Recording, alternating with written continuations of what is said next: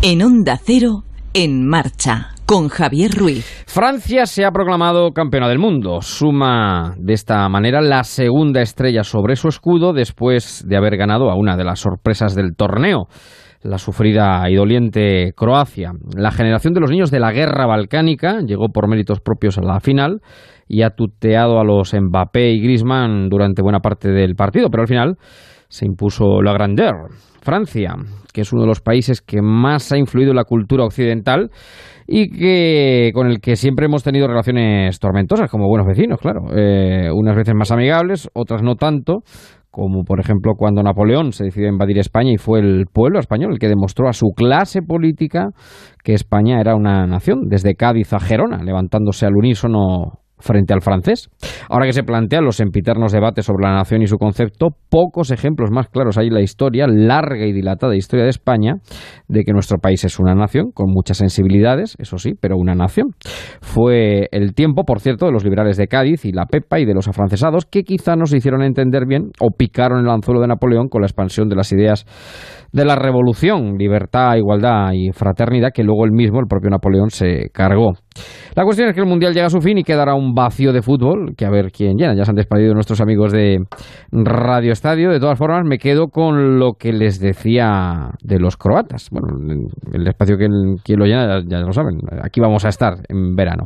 Pero me refiero ahora cómo se puede vivir sin fútbol. ¿eh? Después de un mes o de todo un año en torno al, al, balón. Del fútbol se pueden aprender muchas cosas y como les digo me quedo con lo que hablábamos de los croatas. Han aguantado tres prórrogas y han llegado a la final con serias posibilidades de ganarla y probablemente con mejor juego. Me impresiona, por ejemplo, la historia de Modric, eh, el jugador del Madrid, uno de esos niños de la guerra, o cambiando de selección, la historia de Lukaku, el jugador belga, otro de los grandes eh, jugadores que han destacado en el Mundial, que supo lo que era la miseria desde la infancia y que su sueño era solo jugar en el Anderlecht para que su familia jamás volviera a tener problemas. ¿Cómo se forja un hombre a través de la adversidad? De eso vamos a hablar también esta tarde en marcha, de las segundas oportunidades, de reinventarse, de caerse y volverse a levantar, porque una tarde más de domingo, en julio, aquí en Onda Cero, nos ponemos en marcha.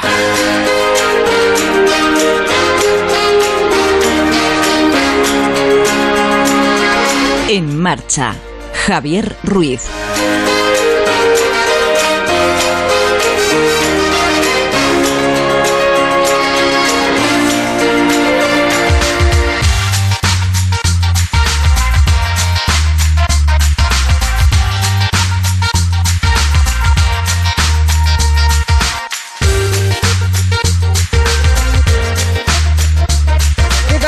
Muy buenas tardes, ¿cómo están? Bienvenidos cuando pasan 5 minutos de las 8, las 7 en Canarias de este domingo 15 de julio del 18, el día en que se acabó el Mundial, el día en el que Francia lo ganó, el día en el que tomamos el relevo a una temporada de Radio Estadio, cuando hablaba del vacío del fútbol, me refería a, bueno, como estamos todo el año con el fútbol, que ahora sería el opio del pueblo, ¿no? Que terminología marxista, por utilizarlo de alguna manera, o marciana, que dicen algunos.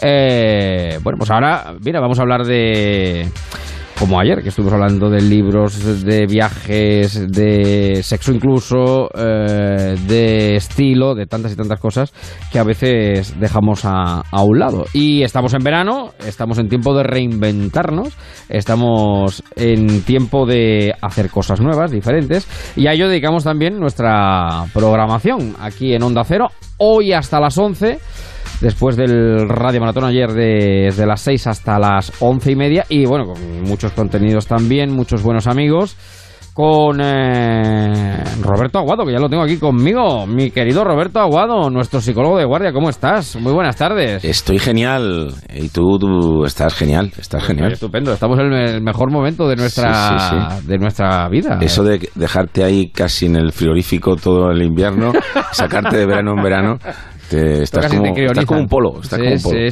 Sí, sí, Bueno, vamos a hablar con Roberto Aguado de las segundas oportunidades. Ya saben que Roberto es nuestro psicólogo de cabecera y que además eh, admite fuego amigo, que es el de los oyentes, a través del 914262599. Cómo hacer cuando la adversidad te viene, ¿no? Cómo levantarse, cómo reorganizarse, cómo hacer frente, ¿no? A, muchos, eh, bueno, pues eh, tortas, guantazos que, que te da la vida. Enseguida vamos a ir con todo ello porque antes, si me vas a permitir que estamos en directo, que saluda a nuestro querido Marcos Yebra, todo un descubrimiento para la redifusión oriental y occidental. Querido Marcos, buenas tardes, ¿cómo estás?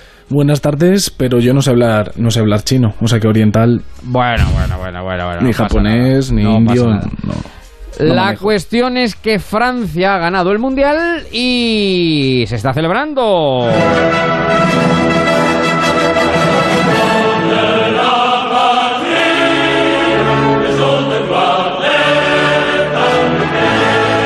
Francia. No está la China, está aquí al lado de España y hay mucha comunidad francesa en nuestro país, Marquitos. Y tú tienes algún francés ya localizado a esta hora de la tarde, ¿no? Sí, se llaman Arnau y Greg, que los tenemos ya por aquí, los tenemos por teléfono, sé que los vamos a saludar si no te, si no te parece mal. Vamos, vamos, vamos, vamos. Arnaud, ¿qué tal? Buenas tardes. Buenas tardes, ¿qué tal? Eh, y Greg, has dicho, ¿no? Sí, Greg, hola, Gregory. Hola, chicos. Buenas hola, chicos, ¿qué tal? Bueno, enhorabuena, enhorabuena a los dos. Contadnos, ¿cómo lo estáis viviendo? ¿Cómo lo estáis celebrando? Pues, Arnaud primero, Arnaud. Arnaud. Sí. Pues yo la verdad que nada, estoy con unos amigos españoles que eran por Croacia, por supuesto. y, estamos haciendo lo que lo que teníamos que hacer de todos modos, tomar más caña. Que vamos a estar ganando o perdiendo, vamos, pero bueno. Y la verdad que no hay muchos franceses con nosotros ahora mismo. ¿Dónde, dónde te encuentras? ¿En qué ciudad española te encuentras? ahora, ahora mismo estoy en Madrid, en la zona de Malasaña. Ah, en Malasaña, bien, buena zona, buena zona, buena zona. y, pues seguramente estabas por donde estaba yo, ¿eh? que yo vivo allí, salí de allí para venir a la radio y estabais gritando los goles como auténticos posesos. Eso, eso, hemos hecho durante el partido, sí. Eso se nota en la garganta, además, ¿eh? Se nota un poquito la garganta. Lo tenía mejor ayer. Claro, claro. Más de cuatro goles hay que cantarlo. ¿Y en el caso de Gre? Bueno, yo estoy en, en Lavapiés, en Lavapiés, en un bar, en un bar francés con unos 60 franceses y es una locura. Acabamos de, acabamos de reventar el bar, es una locura, es un sueño que, que estamos viviendo ahora. Eh, eh, ¿qué, eh, ¿qué, años tenéis? ¿Vivisteis la primera vez o eras muy pequeños? Hace bueno, yo tenía, yo tengo 24 años, entonces tenía 5 años de, en el 98, entonces no tengo muchos recuerdos de, de los goles de, de Zidane, pero, pero bueno, vivir esto una segunda vez es, es una locura. Para nosotros es, es genial. Ya, ya, ya, ya. Bueno, ¿cómo, lo vais a celebrar entonces? ¿Lo vais a...? Porque mañana tendréis que trabajar, imagino, o, o, estudiar, o, hacer algo, ¿no? ¿O vais a quemar la noche? No, mañana, mañana tenemos día libre ya. Ah, yo no lo tengo, pero... yo no lo tengo, pero pero igual, igual. Iremos con resaca el trabajo, no pasa nada.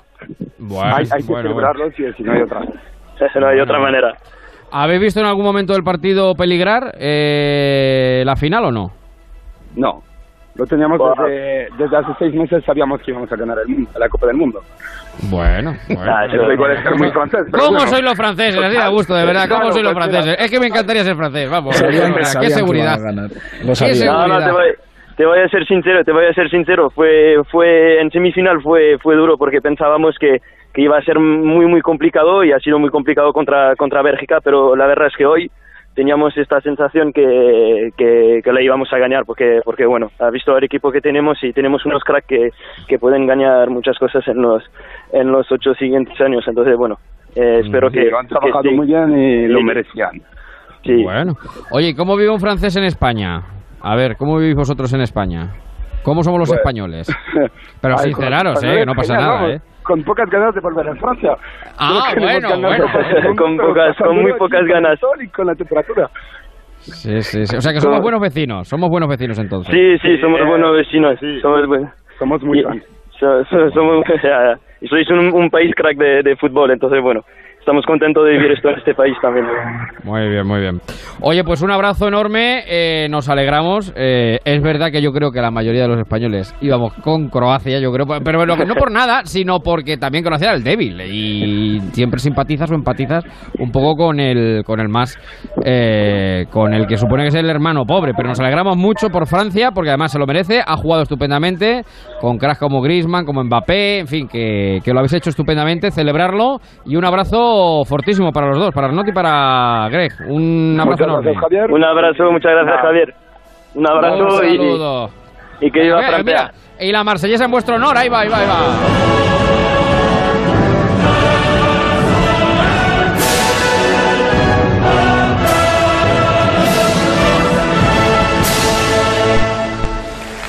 Pues ahí están los franceses que están, bueno, a ver, lógico, pues fíjate tú cómo estábamos nosotros hace ocho años cuando ganamos el Mundial, ¿te acuerdas? ¿Dónde estabas tú cuando ganamos el Mundial, Roberto? Pues estaba viéndolo, claro, estaba ah, viéndolo, además estaba viéndolo a solas. Ah, las olas. Ese día estaba tan, tan, tan necesitado de, de controlar lo que estaba pasando. Y bueno, pues el momento de Iniesta pues fue un momento un poco especial porque aquí me abrazaba. Claro, claro, claro. es verdad. Aquí me abrazaba. Entonces salí a la calle y allí se abrazaron todo el mundo conmigo y yo con ellos. Bueno, déjame decir, eh, Marcos sigue por ahí, ¿no? sí, sí, aquí, estoy. Eh, Marcos.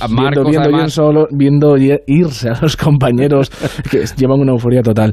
Bueno, tú tienes un, de Radio compañero, ¿no? Un compañero eh, francés, ¿no? Eh, una compañera de piso francesa. Una compañera de piso francesa, sí. Exacto. Sí, o sea que estará también contenta. Bueno, pues nada, nos alegramos por todos los franceses que han ganado la Copa del Mundo. Marcos, como saben, va a estar pendiente del Facebook, que lo recordamos. Tenemos eh, el programa se puede seguir a través de redes sociales, a través del Facebook, del grupo de oyentes de este programa, que es En Marcha con Javier Ruiz. Lo tienen que buscar como grupo de oyentes, o sea, como grupo en Facebook, no como página. Y a través de Twitter, que es arroba en guion bajo marcha. Y será Marcos quien les atienda a partir de ahora en el 914262599 en la horita que vamos a echar con Roberto Aguado, nuestro psicólogo de cabecera. Si quieren hablar con él directamente, plantearle algunas de las cuestiones de las que aquí vamos a tratar, ya saben que Roberto siempre nos ilustra y no rehuye ni mucho menos al revés, el cuerpo a cuerpo con los oyentes a través del 914262599 eh, pueden hablar con eh, Roberto Aguado. Eh, cuídate mucho, Marquitos, hasta dentro de un ratito, ¿de acuerdo? Hasta dentro de un ratito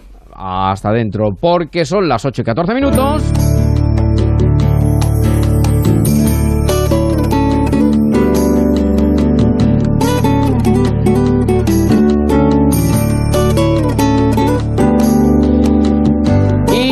Nos gusta dedicar siempre un tiempecito de marcha a nosotros mismos, a mirarnos hacia adentro, a nuestros problemas, nuestras dificultades, miedos, temores, anhelos, deseos, en fin, a mirar hacia adentro, que por eso tenemos un psicólogo como Roberto Aguado, que es maravilloso y que nos llevamos, ¿cuántos años llevamos ya haciendo radio? ¿10, 12? Pues yo creo que sí, 12, ¿no? Hemos perdido ya la cuenta, ya. Qué barbaridad. 12 añitos. Exactamente. Y... No habíamos ganado todavía ningún cambio. No, no, no, no, no, no, fue después, fue después, fue, después, efectivamente. Bueno, pues a través del 914262599 con los oyentes que estén sintonizando Onda Cero en marcha, eh, pueden hablar con Roberto Aguado, por cierto, si van ustedes en carretera. Luego después en la segunda hora hablaremos del mundo del automóvil con Antonio Nogueiro prudencia, paciencia, pónganle freno, ya saben, eh, a las imprudencias, a las temeridades, relaje, eh, relájense y aunque es un tópico muy usado, lo importante es llegar y es verdad. O sea que si mañana hay que llegar un pelín más tarde al lugar de vacaciones o al lugar de trabajo, tampoco pasa absolutamente nada. 914262599 para hablar de la segunda oportunidad, me planteabas. Y me decías, además, ¿qué día más bueno? Cogiendo el ejemplo además de los croatas, ¿no? Sí, y, lo que pasa es que la segunda oportunidad, Javier, tampoco debe ser tan solo ceñida a un elemento de, bueno, pues que ha, sucedido una tragedia y tienes que levantarte, ¿no? La segunda oportunidad eh, la tenemos todos los días, cada vez que mm, tomamos una decisión. Esa decisión significa que todo lo que podíamos haber elegido eh, no lo hemos elegido. Por tanto, fíjate, una segunda oportunidad es cuando una persona pasa una, una brecha eh, de edad. Y cuando pasamos de los 19 a los 21, de los 19, de los 20 a los 21, cuando pasamos de los 29, 30 a los 31, cuando pasamos de los cuando cambias de década, cuando cambias de década. Pues ahí tenemos cosas que hacer eh, de forma distinta, ¿no? Está, la, está la mítica crisis de los 40. Eso es, y de los 30, de los 30, de los 30 sí, porque ahora eh, las personas no se van de las casas de sus padres eh, mucho antes de los 30 años. Entonces, de alguna manera hemos cambiado, hemos cambiado la manera, fíjate, hoy es natural ¿Mm? eh, tener relaciones sexuales sobre los 12, 13 años. Digo, no digo que sea bueno o malo, es natural. y, sin embargo, no nos vamos de, diríamos, el techo de nuestros padres hasta más o menos los 30 años eso de media. Eso plantea alguna cuestión, efectivamente. Claro, entonces, eh, la segunda oportunidad eh, ocurre siempre que una persona entra dentro de ese concepto psicológico que alguna vez hemos hablado que se llama resiliencia. ¿no? Sí, sí, sí. Eh, tenemos una nueva definición de resiliencia. La, la, la, persona resiliente tiene capacidad para poder eh, estar en tristeza si es útil en ese momento. Es decir, yo quiero que mis hijos eh, sientan rabia si alguien les intenta pisar, porque eso significa que no va a dejar que, se apoderen de ellos, que los hagan dependiente. Yo quiero que mis hijos sientan tristeza si se le muere una mascota o un ser querido. Yo quiero que mis hijos sientan asco cuando le ofrecen una droga. Es decir, sentir emociones desagradables no es malo, no es negativo. Sí, eso lo hemos dicho muchas veces, siempre, ¿verdad? Siempre que la emoción que sintamos sea la más útil o la que mejor nos adapta según el estímulo que tenemos delante. Bueno, pues el resiliente es capaz de sentir esas emociones desagradables cuando vienen malas. Ahora, en cuanto la vida le trae algo que pueda ser mucho más agradable o positivo, se engancha a ello sin que se sienta bloqueado por lo que pasó años atrás, días atrás o minutos atrás. Ese, ese concepto de poder encajar los golpes, pero poder disfrutar de lo que te trae la vida de forma positiva, es un concepto eh, ya advertido desde el concepto de resiliencia, pero estoy introduciendo dos o tres elementos nuevos, ¿no? Y es que el resiliente, claro que sufre, cuando la vida viene sufrida. Sí, sí, sí, cuando te dan un palo. Sin embargo, lo que hace es no quedarse bloqueado, enganchado a ese pasado anterior. Entonces, darse una segunda oportunidad, no tan solo tenemos que advertirlo como algo, eh, diríamos, de, salir de la frustración o del malestar, de las cosas que nos trae la vida desagradables, sino también es darnos esa nueva intención, inventarnos todos los días, desaprender es muy importante este concepto. A veces tenemos inercias que por eso seguimos cometiendo los mismos errores y tenemos que desaprender para darnos esa segunda oportunidad y no seguir en el mismo surco del disco, saltarnos de surco, darnos una nueva forma de hacer. Es esa libertad de decir, ahora lo voy a hacer distinto. Y en ese hacerlo distinto te das esa posibilidad de eh, volver a hacerlo ya bien. Por lo tanto, la segunda oportunidad, por ejemplo, entra y es muy importante, en una emoción muy poco entendida, que es la culpa. Y en la que mm, hay dos momentos. Un momento de aceptación del error, de arrepentimiento de aquello que hemos hecho mal.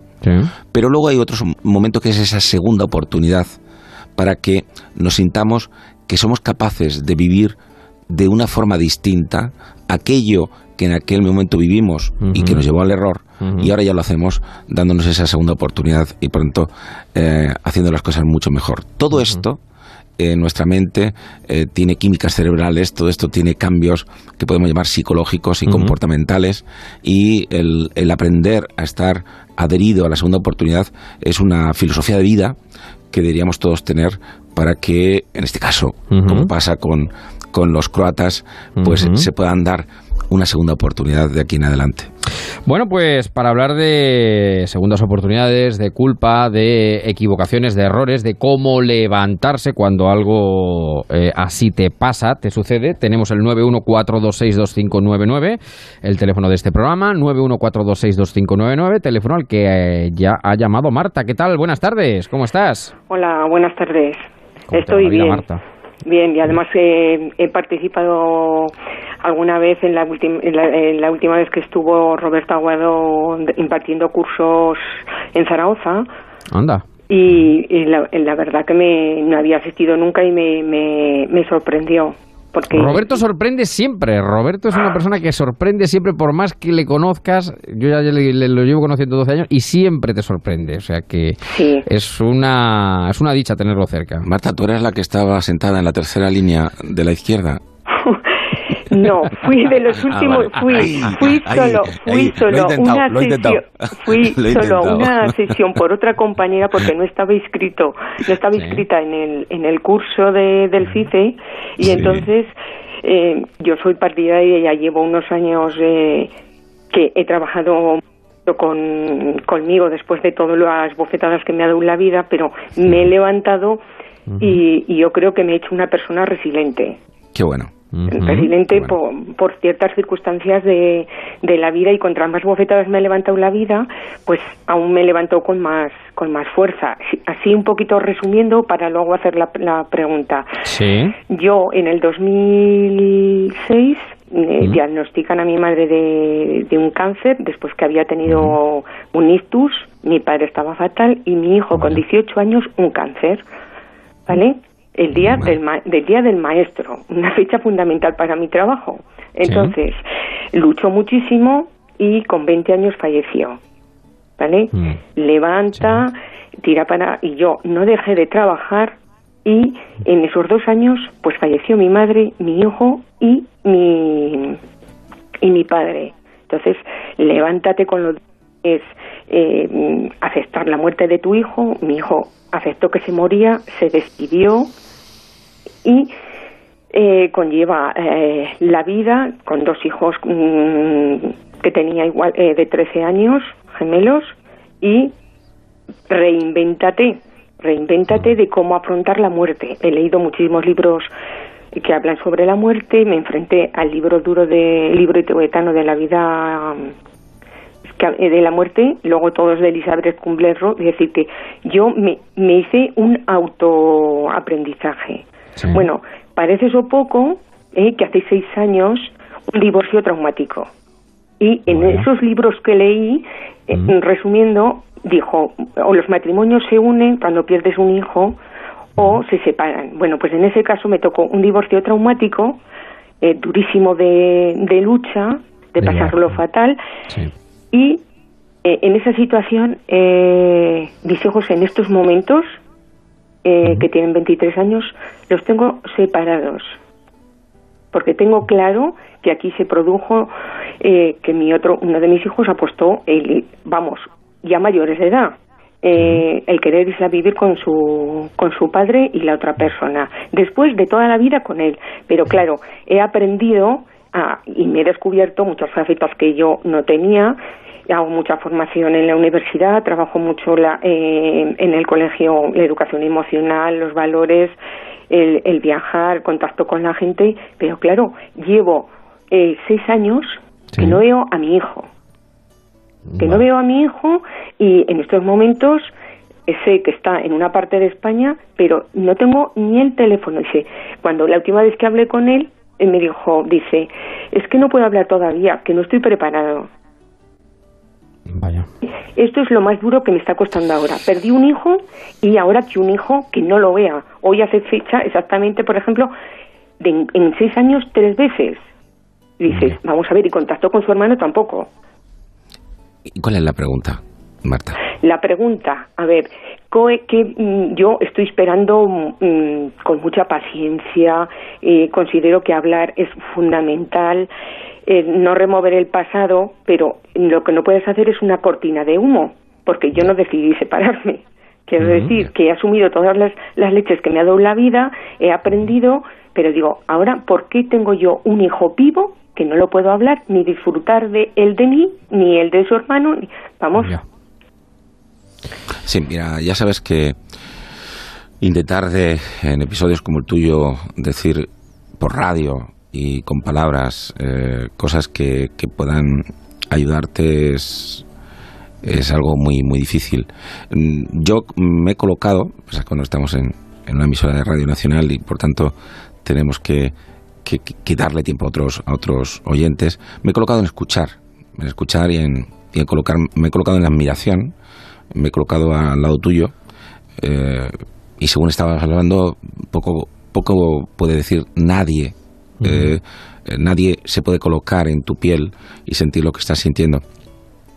Es incongruente que se te vaya un hijo que se despide de ti y que te da esa fuerza. Yo creo que esa palabra ha sido mágica.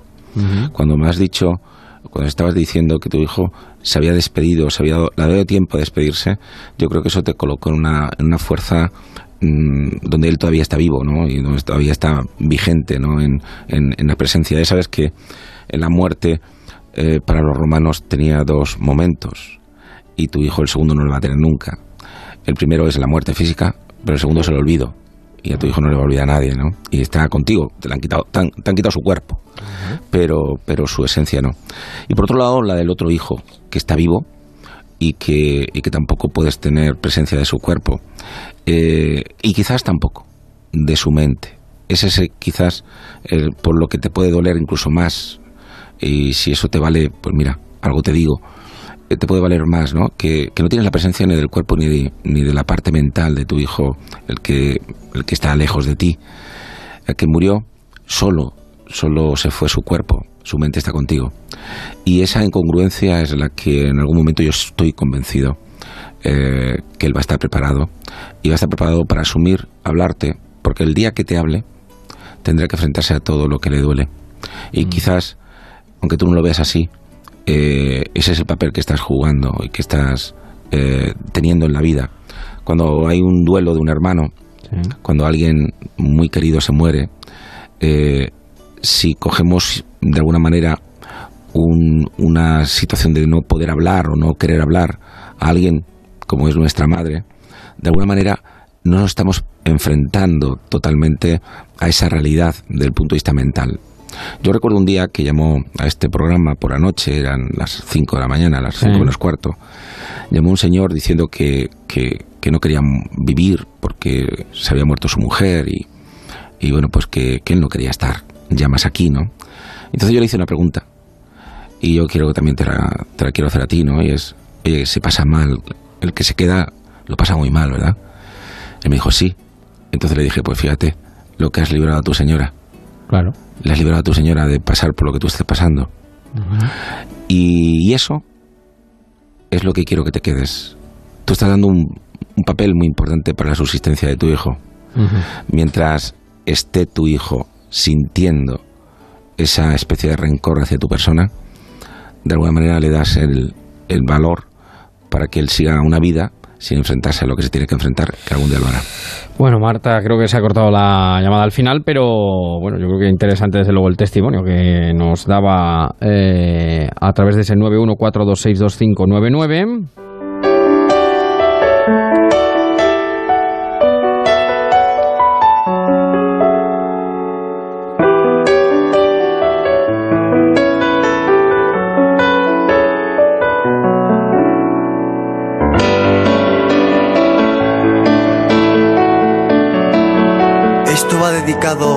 A todas las mujeres bellas de la vida, que viven nuestras historias, nuestros momentos y nuestros lamentos. Alegría de vivir. El infierno de tu gloria ha pasado por mí. Ahora siento y pienso adentro. Alegría de vivir alegría cuando estás cerca de mí. Ahora siento y pienso adentro lo que habrá dentro de mí, lo que habrá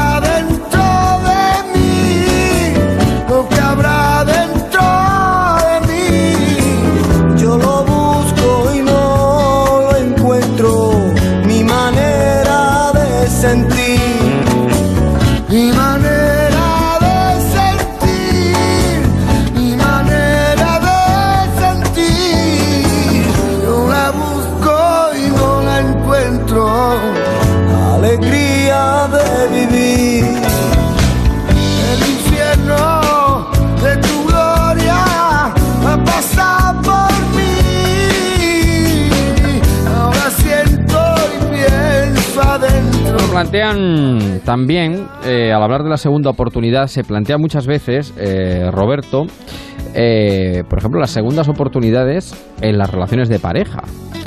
Claro, pues hemos conocido el caso de Marta que nos ha llamado antes y nos decía que, bueno, se separó, ¿no? Otro día hablaremos de separaciones y de, y de divorcios, ¿no? Pero, ¿es posible una segunda oportunidad? Dicen que segundas partes nunca fueron buenas, pero claro, los refranes, todos los refranes tienen su contrario también, ¿no? Dice, bueno, eh, habrá que volverlo a intentar, ¿no? ¿Es posible una segunda oportunidad, por ejemplo, en una relación de pareja? Eh, Pues, pues claro, claro que es posible. Eh, sobre todo si eh, lo que se ha roto eh, venía dado por algún tipo de, bueno, pues, de tercera persona, eh, de infidelidad, por tanto, o sobre todo si lo que se ha roto es por la monotonía, ¿no? Eh, fíjate, mm, hoy sabemos que el cerebro humano eh, activa el núcleo accumbens, que es el- la zona del cerebro que cuando tiene un chute de dopamina Sí. nos hace sentirnos muy, muy bien. Eh, hoy sabemos que activamos tanto esa zona cuando tenemos algo que nos hace muy, muy alegres, muy felices, o cuando nos quitamos un dolor. Anda. Es decir, el síndrome de los zapatos mm, de boda. ¿Le sí, conoces? Sí. Bueno, me puedo hacer una idea. Así Sí, que sí. cuando te los quitas descansas, claro. Eso es, ¿eh? que siempre eh, te pones esos zapatos, mm, estamos en agosto, 45 grados, el, co- el pie empieza a hincharse Sí. y cuando tienes ya posibilidad de quitártelos, en ese momento tienes una sensación de, de estar muy, muy a gusto. Pues bien, mm, eso es lo que ocurre en, eh, en muchas ocasiones con, con las parejas. Necesitan sentir que aquello se va a romper Sí. para darse valor. Ya, ya, ya. Entonces, cuando todavía queda amor, cuando todavía quedan realmente, eh, diríamos, incluso pasión, eh, a veces, a veces hay que matar algo para que nazca. Algo que no sé si sabes es que las personas que intentan el suicidio, Sí. si no lo consiguen, solamente un 20% muere a través del suicidio. Es decir, intentar el suicidio Sí. y no conseguirlo Sí. mejora el 80% de las personas. Anda. Ya, ya, ya. Por tanto, eso significa que la segunda oportunidad en las parejas nos las hemos dado muchísimas veces, pero cuando ya se ha roto, cuando hay una rotura, cuando alguien ya coloca la, la- la palabra rotura entre los dos, eh, eso hace que realmente a veces entremos otra vez en ese valor. El matrimonio es una... mm, eh, una bu- una burbuja, el matrimonio, la pareja. Sí, sí. La pareja es una burbuja que amplifica lo que siente el uno con el otro. Y en momentos de grandes crisis, como decía antes Marta, la que manda un besazo, eh, ahí se ve realmente cuál era realmente el, el lazo de unión, el, el vínculo. Sí. Y ante las adversidades, las parejas se unen muchísimo, pero las que ya estaban un poco flojas se suelen desatar. Y ahí ya no hay una segunda oportunidad. La segunda oportunidad es quizás saber vivir sin esa pareja. Claro, claro. claro. Eso es la segunda oportunidad cuando realmente no hay nada que nos una. No hay nada ya que quede de ligazón, de unión. es, y nos encontramos ante una situación donde hay mucho más sufrimiento que, que satisfacción. Bueno, pues 91-426-2599, 91-426-2599, hablando de las segundas oportunidades en la vida, como nos has puesto Marta, eh, o por ejemplo, esa segunda oportunidad a la hora de eh, reelaborar, de intentar eh, volver a recuperar esa llama del amor que existe en las parejas, porque a veces es mm, posible y otras veces, como dice Roberto, es imposible. 914262599. Pam pam pam para pam pam pam para pam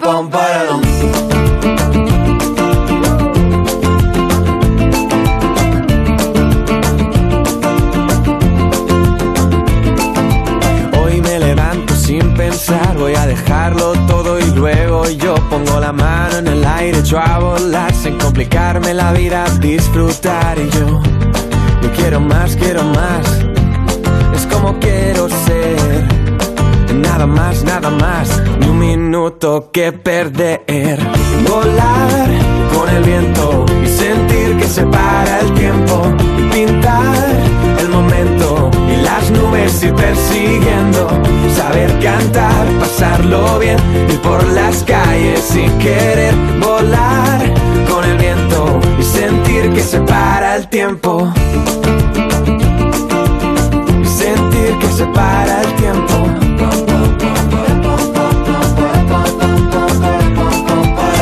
Deja lo malo para de pensar en que podría haber sido y empieza ya a ver que el futuro está llamando a tu puerta. Así que aprovecha, haz como yo y di: Yo quiero más, quiero más.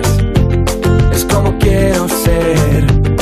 Nada más, nada más. Ni un minuto que perder. Volar con el viento y sentir que se para el tiempo. Pintar nubes ir persiguiendo. Saber cantar, pasarlo bien y por las calles y querer volar con el viento y sentir que se para el tiempo y ver cómo las casas quedan atrás, desenfocado ya los árboles. Y plantean en este caso a través del eh, Facebook, eh, ¿y cuando la relación es mala entre padres e hijos? ¿Cómo dar una segunda oportunidad a la relación filoparental? Lo que voy a decir eh, a las personas que estén conduciendo el coche y tengan a sus hijos atrás y estén y estén eh, pues pues eso cansados, aburridos Sí, de, sí, de- sí. de- de estar en un viaje largo. ¿Y cuánto queda por llegar, papá? ¿Y cuánto Eh, queda? ¿Y eso cuánto queda? Eh, pero fíjate, hay algo muy importante que le diría a esos padres, tan vivos, tan vivos. Esos Claro. niños tan vivos. Y eso es muy, muy interesante. Eh, nosotros, en ocasiones, mm, perdemos un poco la perspectiva. Tanto hablo para mm, padres como para maestros. Sí. Tú imagínate que tú estás en mitad del océano Atlántico porque Sí. ibas en una en un barco fantástico, pero el barco hace aguas Sí. y te quedas con tu salvavidas en mitad del océano, has, has- dado un aviso de OS, de SOS y de pronto en olas de 14 metros, estás en la tormenta de la tormenta, tú Sí. solo a oscuras de, de noche ahí en mitad del océano y aparece un helicóptero. Aparece un helicóptero y, y te enfoca y dice, me han encontrado. Y entonces ves cómo baja de un, del helicóptero un cable, como baja alguien, Sí. eh, y cuando se pone a tu lado, comienza a decirte, ¿y qué haces aquí? ¿Tú es que no has visto las noticias? ¿Tú qué haces aquí metido? Sí, sí. Venga, reflexiona. Tienes que reflexionar, tienes que hacerlo mejor. A que ese, esa persona que viene a, a rescatarte no te mola, no, te gusta. No, no, no. A que sería mejor alguien que te cogiera de un brazo con su mano izquierda si es diestro y te dijera, de aquí no me voy a mover hasta que te subas conmigo. Eso es. Sí. Quiero que sepas que vamos a subir los dos. Bueno, pues eso es lo que ocurre en la mayoría de las veces con los chavales. Tienen un cerebro que todavía no está maduro. Y al no estar maduro, Hablamos sobre todo de adolescentes, probablemente, ¿no? hablamos sobre todo de 0 a 10 y 20 años. Directamente. Sí, sí, sí. Hasta los 21 años no tenemos una total madurez del lóbulo frontal orbital. Sí. Por lo tanto, cada uno de nosotros, en nuestras diferencias individuales, eh, caemos en, en olas de 14 metros cuando tenemos un berrinche de rabia, de asco, de tristeza. Y cuando está así el cerebro de un chaval, Sí. en ese momento no necesita a alguien que le regañe. Y sé, y, y sé que me van a decir los padres, qué guapo eres. Eh, Hazlo tú, tenía- hazlo tenía que- tú, hazlo tú, pues contiende tú. Pues, pues claro que lo he hecho. Claro que lo he hecho y lo he hecho. Bueno, Roberto tiene tres hijos maravillosos, efectivamente. Sí, y, y lo importante es que sepamos este eslogan. Luego será difícil hacerlo, pero donde los niños colocan la alarma, Sí. nosotros tendríamos que colocar la calma. Sí. Porque si no, ¿cómo vamos a resolver eso? Como el de el cable que nos regaña y dice que reflexionemos por qué no hemos tirado a la mar con el mal tiempo que decían las noticias. Sí. eh, creo que no va a servir de mucho. Por lo tanto, eh, no sabes cuánto es darse una segunda oportunidad Sí. Comenzar a adquirir el hábito que cuanto peor está en rabieta el niño, Sí. la niña, más calmado tienes que estar tú. Más sereno, más... Más sereno. Ajá. ¿Y eso por qué? Por muchos motivos. Primero porque en la violencia contra la violencia, Sí. aunque les calle, le estás educando que cuando ellos quieran algún día callar a alguien, también tienen que ponerse violentos. Lo hará voces. Después vas a enterar si eres un padre normal, eres un maestro normal, vas a entrar en culpa. Y luego te vas a entristecer. Y luego posiblemente eso hace que se aproveche la persona que en principio mm, le has intentado controlar o gestionar, después se va a aprovechar. Entonces tú entras en un triángulo ahí entre tu rabia, después la culpa y después la tristeza, que eh, no va a ayudar muchísimo o no va a ayudar casi nada a, tus hijos o, tus, o a tus alumnos. Por lo tanto, la segunda oportunidad es eh, ser capaces de darnos cuenta que el momento de, de, gritar nosotros, el momento de, de, ponernos enfadados, no es cuando la persona que estaba bajo nuestro cargo, porque no estoy hablando de cuando un compañero de trabajo eh, se pone eh, rabioso, ahí estamos hablando de igual a igual, estoy hablando de una relación que debe ser asimétrica. La relación que tienen que tener los padres con los hijos no puede debe ser, asimétrica. El padre es padre y no amigo. entonces si te pones a su altura, si te colocas tú en un niño que también está pataleando, ahí nunca hay autoridad. Eh, hemos hecho mucha investigación sobre ello y te puedo asegurar que lo difícil es conseguir la calma.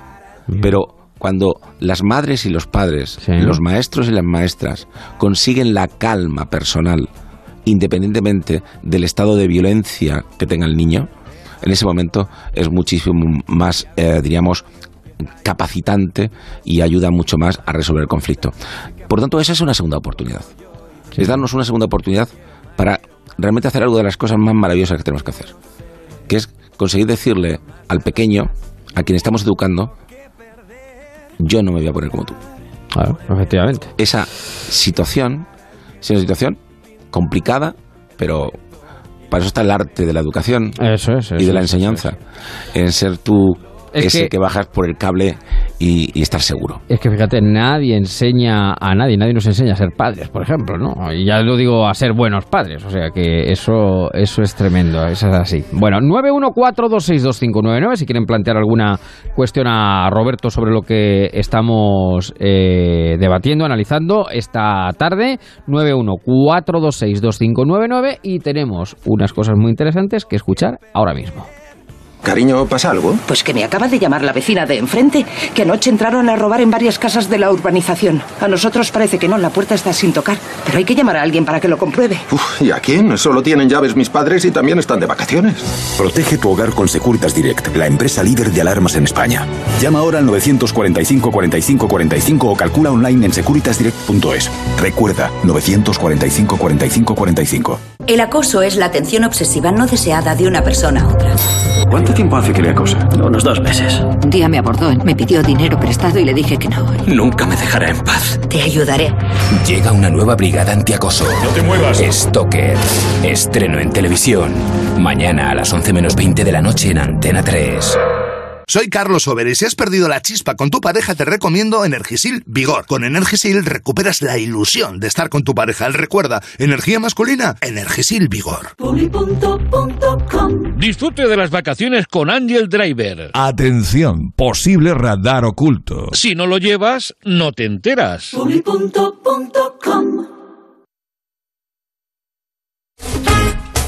En Onda Cero, en marcha, con Javier Ruiz te lleva por caminos que ni te imaginas.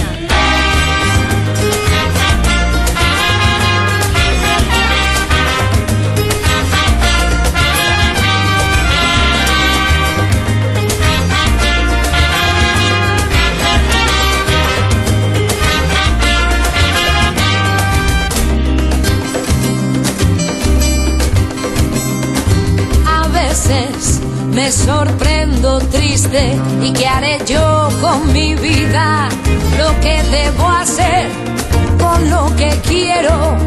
Bueno, pues nos quedan 15 minutos para llegar a las 9 de la noche, las 8 en Canarias, hablando con Roberto Aguado de la segunda oportunidad. Por cierto, eh, luego después que hablaremos con Antonio Nogueiro, nuestro experto en eh, motor, en coches, en vehículos. Esta semana se ha muerto Paco Costas, ah, eh, que no sé si recuerdas, era el que el alma mater, bueno, de un programa que muchos recordamos que se llamaba La Segunda Oportunidad, efectivamente. pero en el ámbito, claro, automovilístico, claro. que era como una moviola. Exacto, exacto, exacto. Lo que tenías que hacer para no haber caído en el percance. Bueno, con Roberto Aguado hablando de esta segunda oportunidad y con los oyentes que, si lo desean, pueden llamar en un momento determinado en el 914262599, como ha hecho eh, Marta.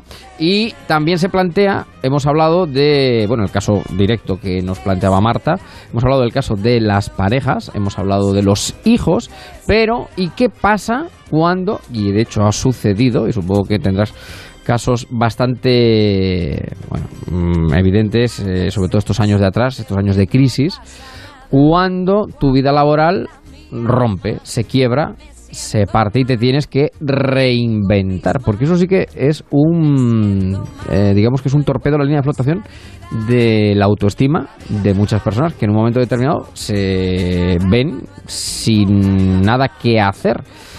¿Cómo es uno capaz de reinventarse, de levantarse para eh, o volver a intentar en esa actividad o cambiarla directamente? Aquí ya estamos en otro universo. En el universo de las parejas, el universo de los hijos está el sentimiento más, más, más, más, crucial, que es el amor de fraternal. Por lo tanto, es muy difícil transmitir esto que voy a decir ahora, porque ahora estamos ya en otro elemento, que estamos hablando de trabajo. Y el trabajo es trabajo. El trabajo debe ser algo, y es algo muy importante, pero aquí hay un problema de concepto. Mira, cuando las personas no son por ser, sino son por el trabajo que desempeñan, esas personas que siguen diciendo una y otra vez, y escucho a algunos compañeros que incluso lo dicen, que las personas que no trabajan es como si tuvieran esa autoestima baja. Bueno, pues eso es cierto siempre que no tengas una eh, gran eh, concepto de, de, pertenencia adquirido desde atrás. Mira, yo estuve en un, en un curso que duró eh, cuatro meses eh, en Las Rozas, en el Ayuntamiento de Las Rozas en Madrid, donde hubo 122 personas que comenzaron, que estaban en el paro. Y que el motivo fundamental de la mayoría de ellas, cuando me decían, era, era la crisis. Sus, sus empresas habían, habían venido abajo y lo habían cerrado o habían hecho un ERE, etcétera, etcétera. Bueno, pues mm, es una de las cosas más bonitas que me ha pasado en mi vida. Ah, en este momento yo he recibido alrededor de unos 90 eh, correos electrónicos en los que me dicen que de esas 122 personas han encontrado trabajo, las 90. Ah. Y han encontrado trabajo y todas me lo dicen, pero todas. Incluso las que no han encontrado trabajo también me escriben, me dicen, mira, sigo sin trabajo, pero sigo siendo yo. Tengo vida.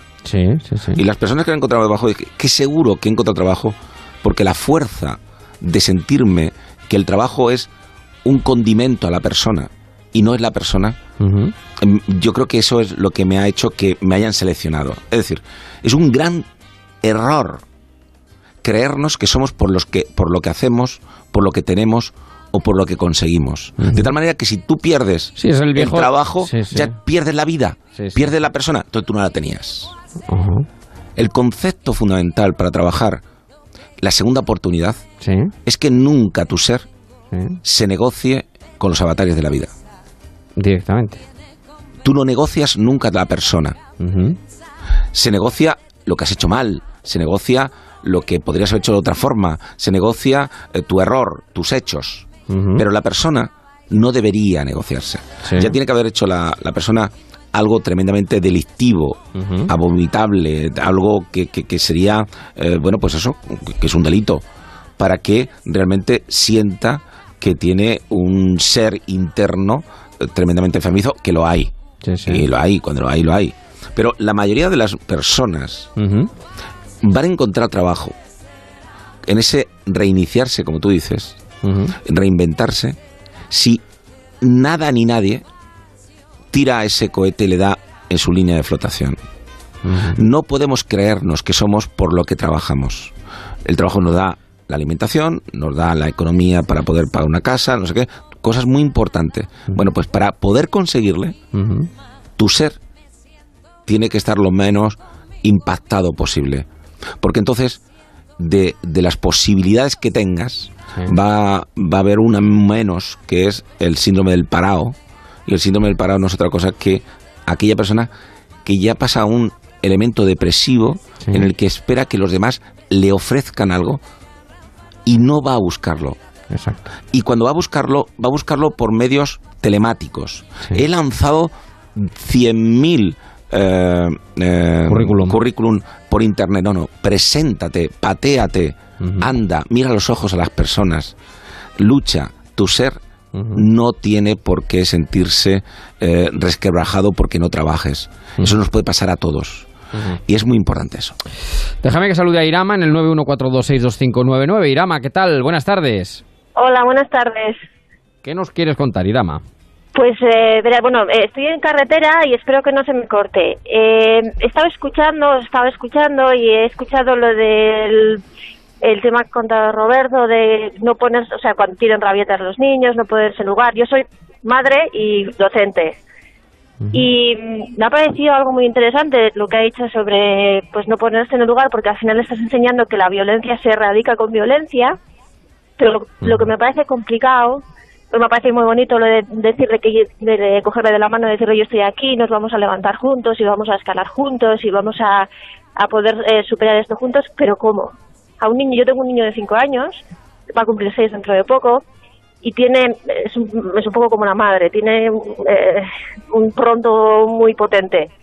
Y en ese momento no sé, no, no, no sé, porque igual en el colegio sí lo sé hacer mejor, pero con mi hijo no sé cómo puedo acercarme a él y decirle en ese momento eh, de, de, de, álgido, de, de, que explota, decirle estoy aquí y yo no voy a gritarte y yo no, no, no sé cómo acercarme en ese momento para poder eh, haciéndolo, haciéndolo, mira, eh, te, te, cuento, te cuento y entiendo perfectamente que, que, me digas que es difícil porque lo es, pero nadie dice que sea fácil. Lo que, lo que yo siempre contesto eh, a estas preguntas que nos hacemos, qué difícil es, con otra pregunta y es, es que es necesario, porque lo contrario es peor.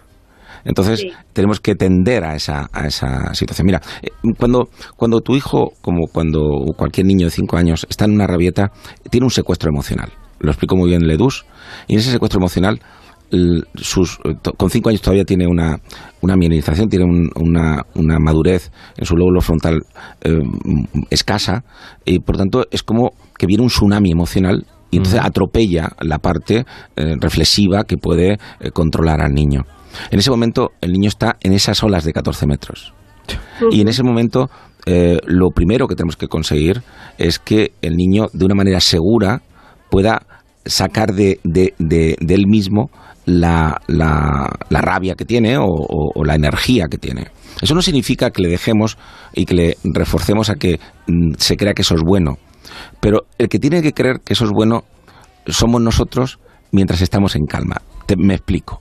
Mira, mm, hoy sabemos que cuando un niño llora de rabia o de asco, perdón, de rabia o de, o de miedo, perdón, de rabia o de miedo, eh, en ese momento se puede decir que tiene un cerebro muy sano, que intenta, como niño, conseguir llevarse al huerto a los demás para, a través del miedo, mm, intentando que le protejan, o a través de la rabia, atacando con esos, con esos momentos de, de rabia, eh, eh, intenta pues eh, cambiarle el parecer y conseguir lo que él quiere o simplemente desahogarse de lo que tiene.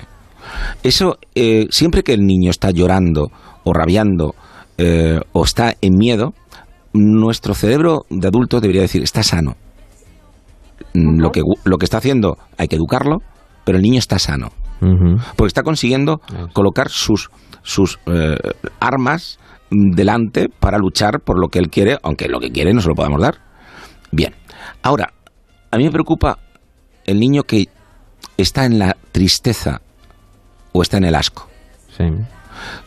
Normalmente no es una pataleta, su conducta la llevamos mejor, mm. porque no es no pega tantos chillidos, no, no, no es tan violento en los movimientos corporales.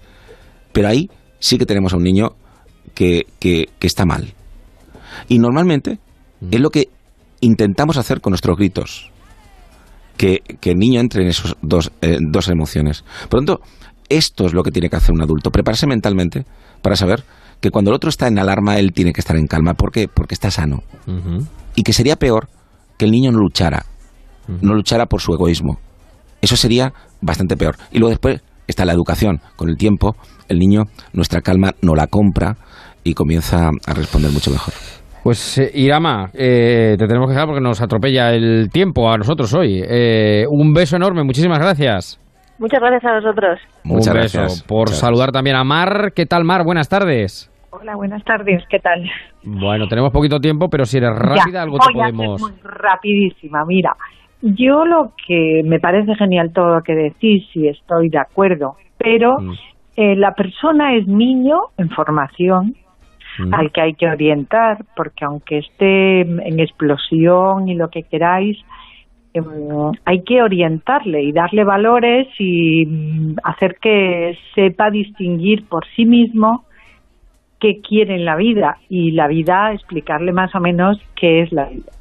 Pero después está el joven, el adolescente, la persona mayor, el padre, que no sabe qué hacer con la vida, recién casado y que tienen una vida pues muy ajetreada, que tienen niños pequeños, que lo he vivido también y que, bueno, pues, pero después es mayor, es adulto, después son ancianos que hay que acompañar, que hay que ayudar. Entonces, yo lo que quiero mm, poner un poco es eh, decir, es la persona, la persona en crecimiento, en un estadio, en otro, pero es la persona. Entonces, mm, lo que sí creo que debemos construir es mm, esa personalidad, esa fuerza que tiene que tener, lo decíais antes, esa fuerza que hace que a pesar de todo siga adelante y que siga en pie, que no caiga lo primero que viene. Aunque caigan mil cosas a la vez, a mí me han caído muchas, pero tengo esa fuerza.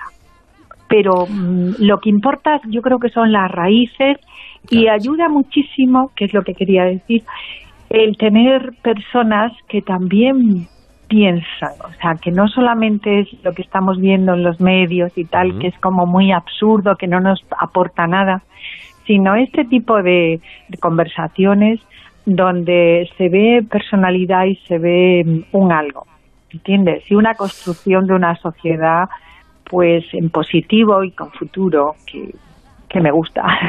y me da fuerza a mí eso también, ¿eh? No hay nada más que decir, eh, Mar, simplemente acompañarte en lo que dices.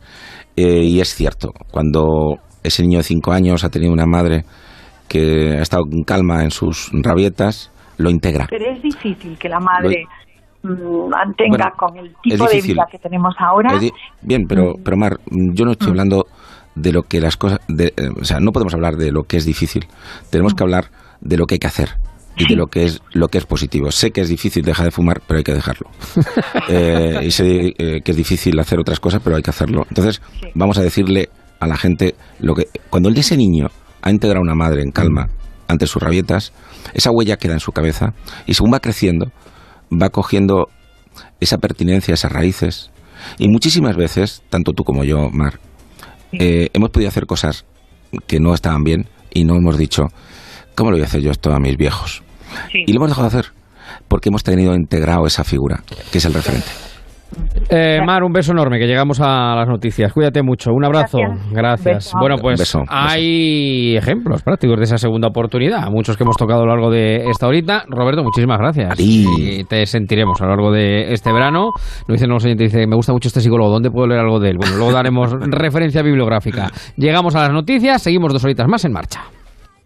Son las 9 de la noche, las 8 en la comunidad canaria.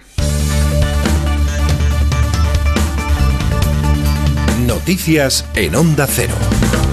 Buenas noches. Francia se ha echado a la calle para celebrar el gran triunfo de la selección de fútbol. Hugo Lloris ha levantado la Copa de Campeones del Mundo por segunda vez en la historia de Francia y acto seguido se ha desatado la euforia colectiva y miles de franceses han abarrotado los campos elíseos. Corresponsal en París, Álvaro del Río. París y toda Francia es en estos momentos una fiesta después de un partido de final emocionante y en el que esta joven selección gala ha conseguido hacer historia y conquistar 20 años después el segundo título para un país que a esta hora está eufórico, vive, celebra en las calles la victoria, victoria que así sonaba en un bar de la capital con apenas un centenar de seguidores.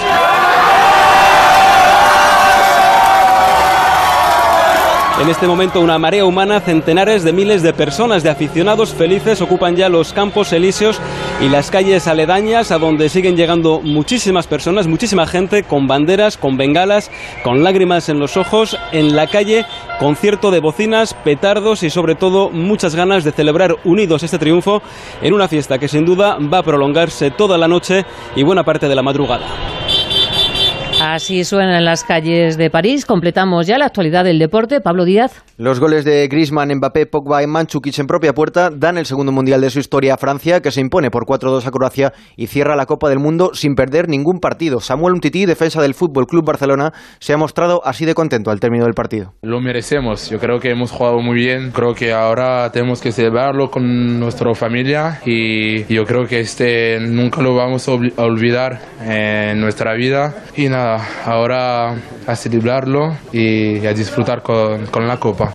Didier Deschamps, entrenador del conjunto galo, se ha convertido además en la tercera persona que consigue levantar la Copa del Mundo, primero como jugador y después como entrenador. Por su parte, el equipo croata, a pesar de la derrota, ha conseguido la mejor clasificación de su selección en una Copa del Mundo, superando el tercer puesto de Francia 98. Y en ciclismo hoy se ha disputado la novena etapa del Tour de Francia con victoria para el alemán John Degenkolb. Segundo ha sido el Vega Van Avermaet, que continúa líder de la general. Marc Márquez se ha impuesto en MotoGP en el Gran Premio de Alemania, con Valentino Rossi en segunda posición y Maverick Viñales cerrando el podio. Y por último en tenis, Novak Djokovic se ha impuesto en Wimbledon tras imponerse en la final al sudafricano Kevin Anderson en tres sets. El director del Centro Nacional de Inteligencia, Félix Sanz Roldán, comparecerá a petición propia en la Comisión de Gastos Reservados del Congreso de los Diputados. Comparece para explicar las actuaciones del Servicio de Inteligencia en relación con la princesa Corina y las grabaciones que se han divulgado en las que Corina decía que el rey emérito Juan Carlos tenía cuentas en Suiza y la utilizaba ella como testaferro. San Roldán ya informó sobre este asunto hace cinco años y el Gobierno ha quitado importancia a este asunto por ser antiguo, mientras que Podemos va a pedir una comisión de investigación. Cambiamos de asunto porque 12 personas han perdido la vida en los 11 accidentes que se han registrado en las carreteras en lo que va de fin de semana. A esta hora, complicaciones de tráfico en las entradas a Madrid, zonas de costa y por culpa de algunos accidentes. Vamos hasta la DGT a conocer cuáles son los puntos negros. Alicia Arriaga, buenas noches. Buenas noches. Día de regreso para muchos conductores hacia los grandes núcleos urbanos. En Madrid a esta hora lo peor lo van a encontrar en la entrada por la A5 a la altura de Navalcarnero por un accidente que genera 7 kilómetros de retenciones en sentido entrada a la capital. También complicado el resto de los accesos, pero especialmente atentos estamos a Toledo, muy densa por una colisión la A5 entre Otero y Lucillos en sentido a Madrid y por la A4 en Ocaña hacia Madrid. En Cuenca también tráfico denso por la A3 entre Saelices y Montalvo en sentido a Madrid. Además, también a esta hora estamos muy pendientes en Valencia de un accidente que complica la entrada a la capital del Turia por la A3 en Ribarroja de Turia y en Sevilla.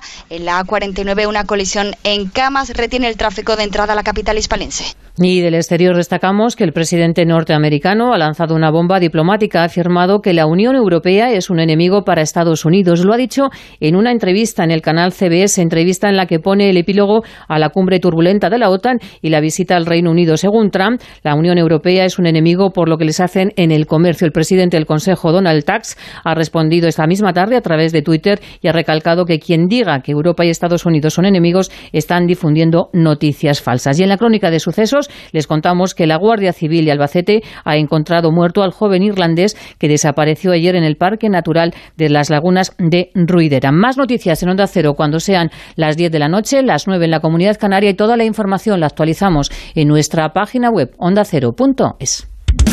Todos los días en Onda Cero pasan muchas cosas. Entrevistas, análisis y debates, actualidad y deporte, información y entretenimiento. Y todo lo tienes en ondacero.es. Suscríbete a tus programas preferidos a través del podcast y no te pierdas nada. Escucha todos los programas cuando, dónde y con quien quieras. Te mereces esta radio. Onda Cero, tu radio.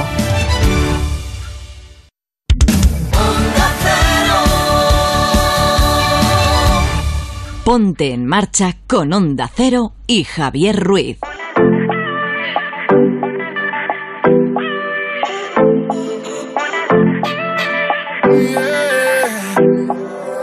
¿Y tú qué pensabas que yo viviría esperándote? Que tú decidías la hora y el día para volver. Que yo necesitaba más de ti, pero lo que no sabes tú de mí, que ahora voy y vengo, sola me entretengo, olvidarte fue muy fácil. Hola, mira que bien me va sola,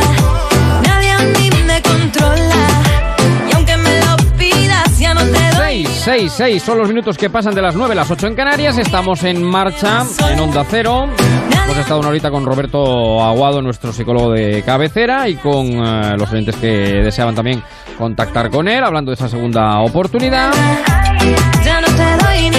Y vamos nosotros con la segunda hora. Por cierto, que la semana que viene, en este tiempo, ayer ya lo contábamos, a las 8 de la tarde, está nuestro querido Lamelo, Carlos Lamelo, que ha sido papá y está disfrutando de su Víctor. eh, y ya la próxima, el próximo sábado y domingo, a partir de las 8, lo tiene. Nosotros empezaremos un poquito antes, a las 6 eh, de la tarde, el próximo fin de semana. Quien sigue aquí en combustible es Marcos Yebra. ¿Qué tal, Marcos? Otra vez, buenas tardes. Otra vez, ¿Cómo va buenas todo? tardes, buenas noches ya, ¿no? Bueno, bueno, no, Se para nos va despertando el apetito, ya, ya empieza a haber hambre, ya empieza a haber Bueno, ganas de ir después de cinco horas y media, después de cinco horas y media sin probar bocado, prueba superada para todos los efectos. Ya vi Por que cierto, desapareciste ya. Eso es, también me tiré por el balcón. Tiré- pues mira, quiero decir, porque que me tiré directamente a la calle, vamos, en cuanto acabamos, a, a- a tomar algo. Eh, prudencia y tranquilidad. Claro, no, eso ya. No, es- no, bueno, no. eso ya última hora. Digo que tranquilidad y prudencia a todos los amigos que van por carretera, ya han escuchado a la DGT. Problemas en esa A5 a la altura de Lucillos y Otero, en la provincia de Toledo. Y triste, también muy triste, el- la noticia que conocíamos esta tarde de ese chaval de 16, 17 años que ha sido encontrado muerto, ahogado en las la- lagunas de Ruidera. Y tarde muy feliz para los franceses que viven en España, como hemos podido comprobar al inicio de este En Marcha, con Arnaud y con eh, Greg, que hemos podido hablar con ellos. Y los oyentes que nos van dejando ya cosas, recordamos que este programa se puede seguir también a través de las redes sociales, En Marcha eh, con Javier Ruiz en el grupo de Facebook.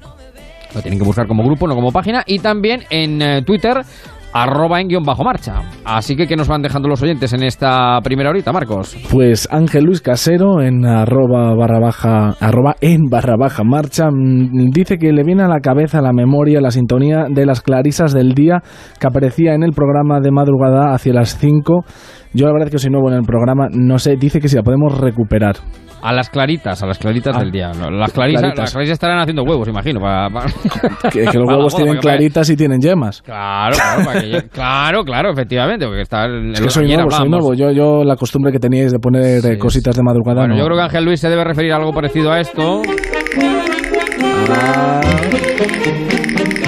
¡Qué memoria los oyentes! ¡Qué bonito!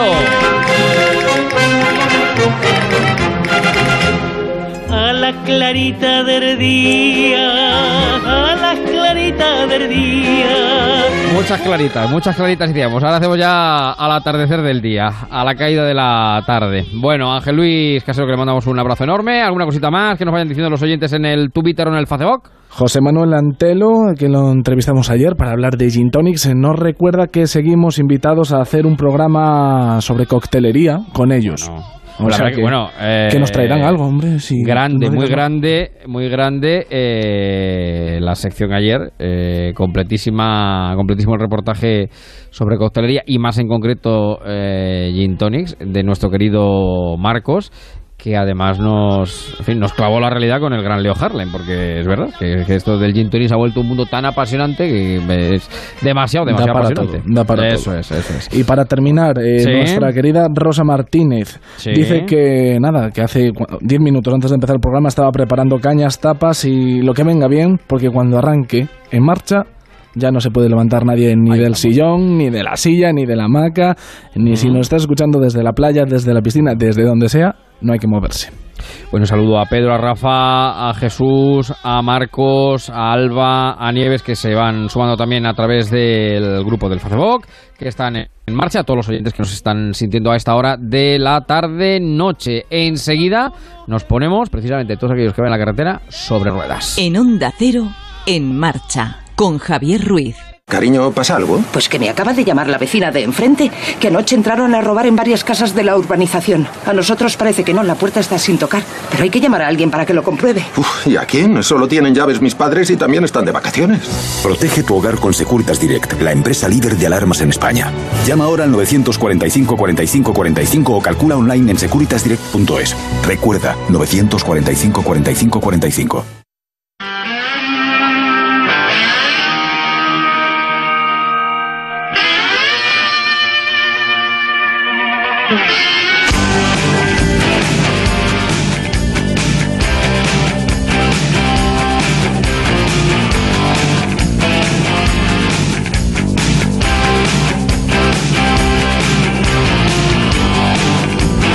Pues en pleno 15 de julio, domingo, cuando unos van y otros vienen, operación eh, salida, retorno, que menos que dedicar unos minutos, como nos gusta hacer también en este programa en marcha, al mundo del motor con nuestro mecánico de cabecera y de guardia, que nosotros, que nuestro querido Antonio Nogueiro. ¿Qué tal, amigo? Muy buenas noches, tardes, Muy noches. Buenas noches, querido Javier.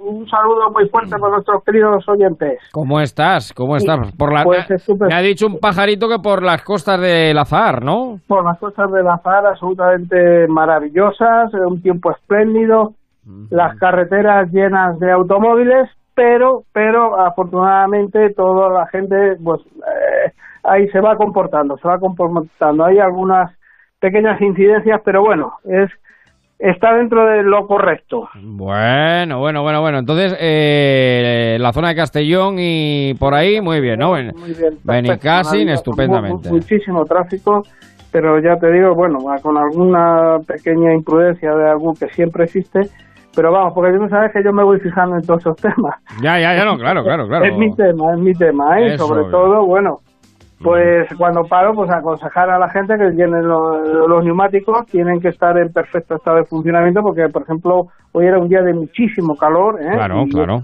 Y los neumáticos son fundamentales, siempre lo decimos, el coche a punto, Sí. pero eh, y con pues mucha prudencia. En carretera, por ejemplo, hay un, un fenómeno, Javier, que se llama el Seficar. ¿Y qué es el Seficar? ¿Qué es el Pues Seficar? cuando la Guardia Civil va en una carretera, en una autovía y tal, se producen reacciones eh, peligrosas, Sí. peligrosas, peligrosas, muy peligrosas. Pues porque dan frenazos, Eso te iba a decir, en el sentido de que se aminora de golpe la velocidad, ¿no? la velocidad, exactamente. Entonces, va por una carretera de doble sentido y, y lleva un- una caravana a la Guardia Civil de, de 20 vehículos que no tiene por qué ser así. O sea, yo te aseguro que la Guardia Civil no se pone ahí para que tú lo adelantes y te multe. Ya estoy convencido, vamos, que te digo que no. La Guardia Civil está para protegernos y ayudarnos en la carretera, no para Ya, ya, ya, multarnos. Hay que hacer unos adelantamientos correctos, no saltar la mediana, no... Eso es. Sí, o sea, perdón, la continua y ese tipo de cosas Bueno. un comportamiento normal, normal, ¿eh? Normal. Entonces evitaremos eso, ¿sabes? Igual que evitamos eh, a la gente abusa demasiado del carril izquierdo en las autovías, demasiado, Sí, demasiado. Hay que ser más, porque luego se producen unos frenazos que no, que no, que son bastante peligrosos. El carril de la izquierda, ya lo saben, autovía para adelantar, no para, en fin, apotronarse ahí eh, tranquilamente. Bueno, eh, esta semana nos, si querías comenzar con ello, nos ha dejado el maestro...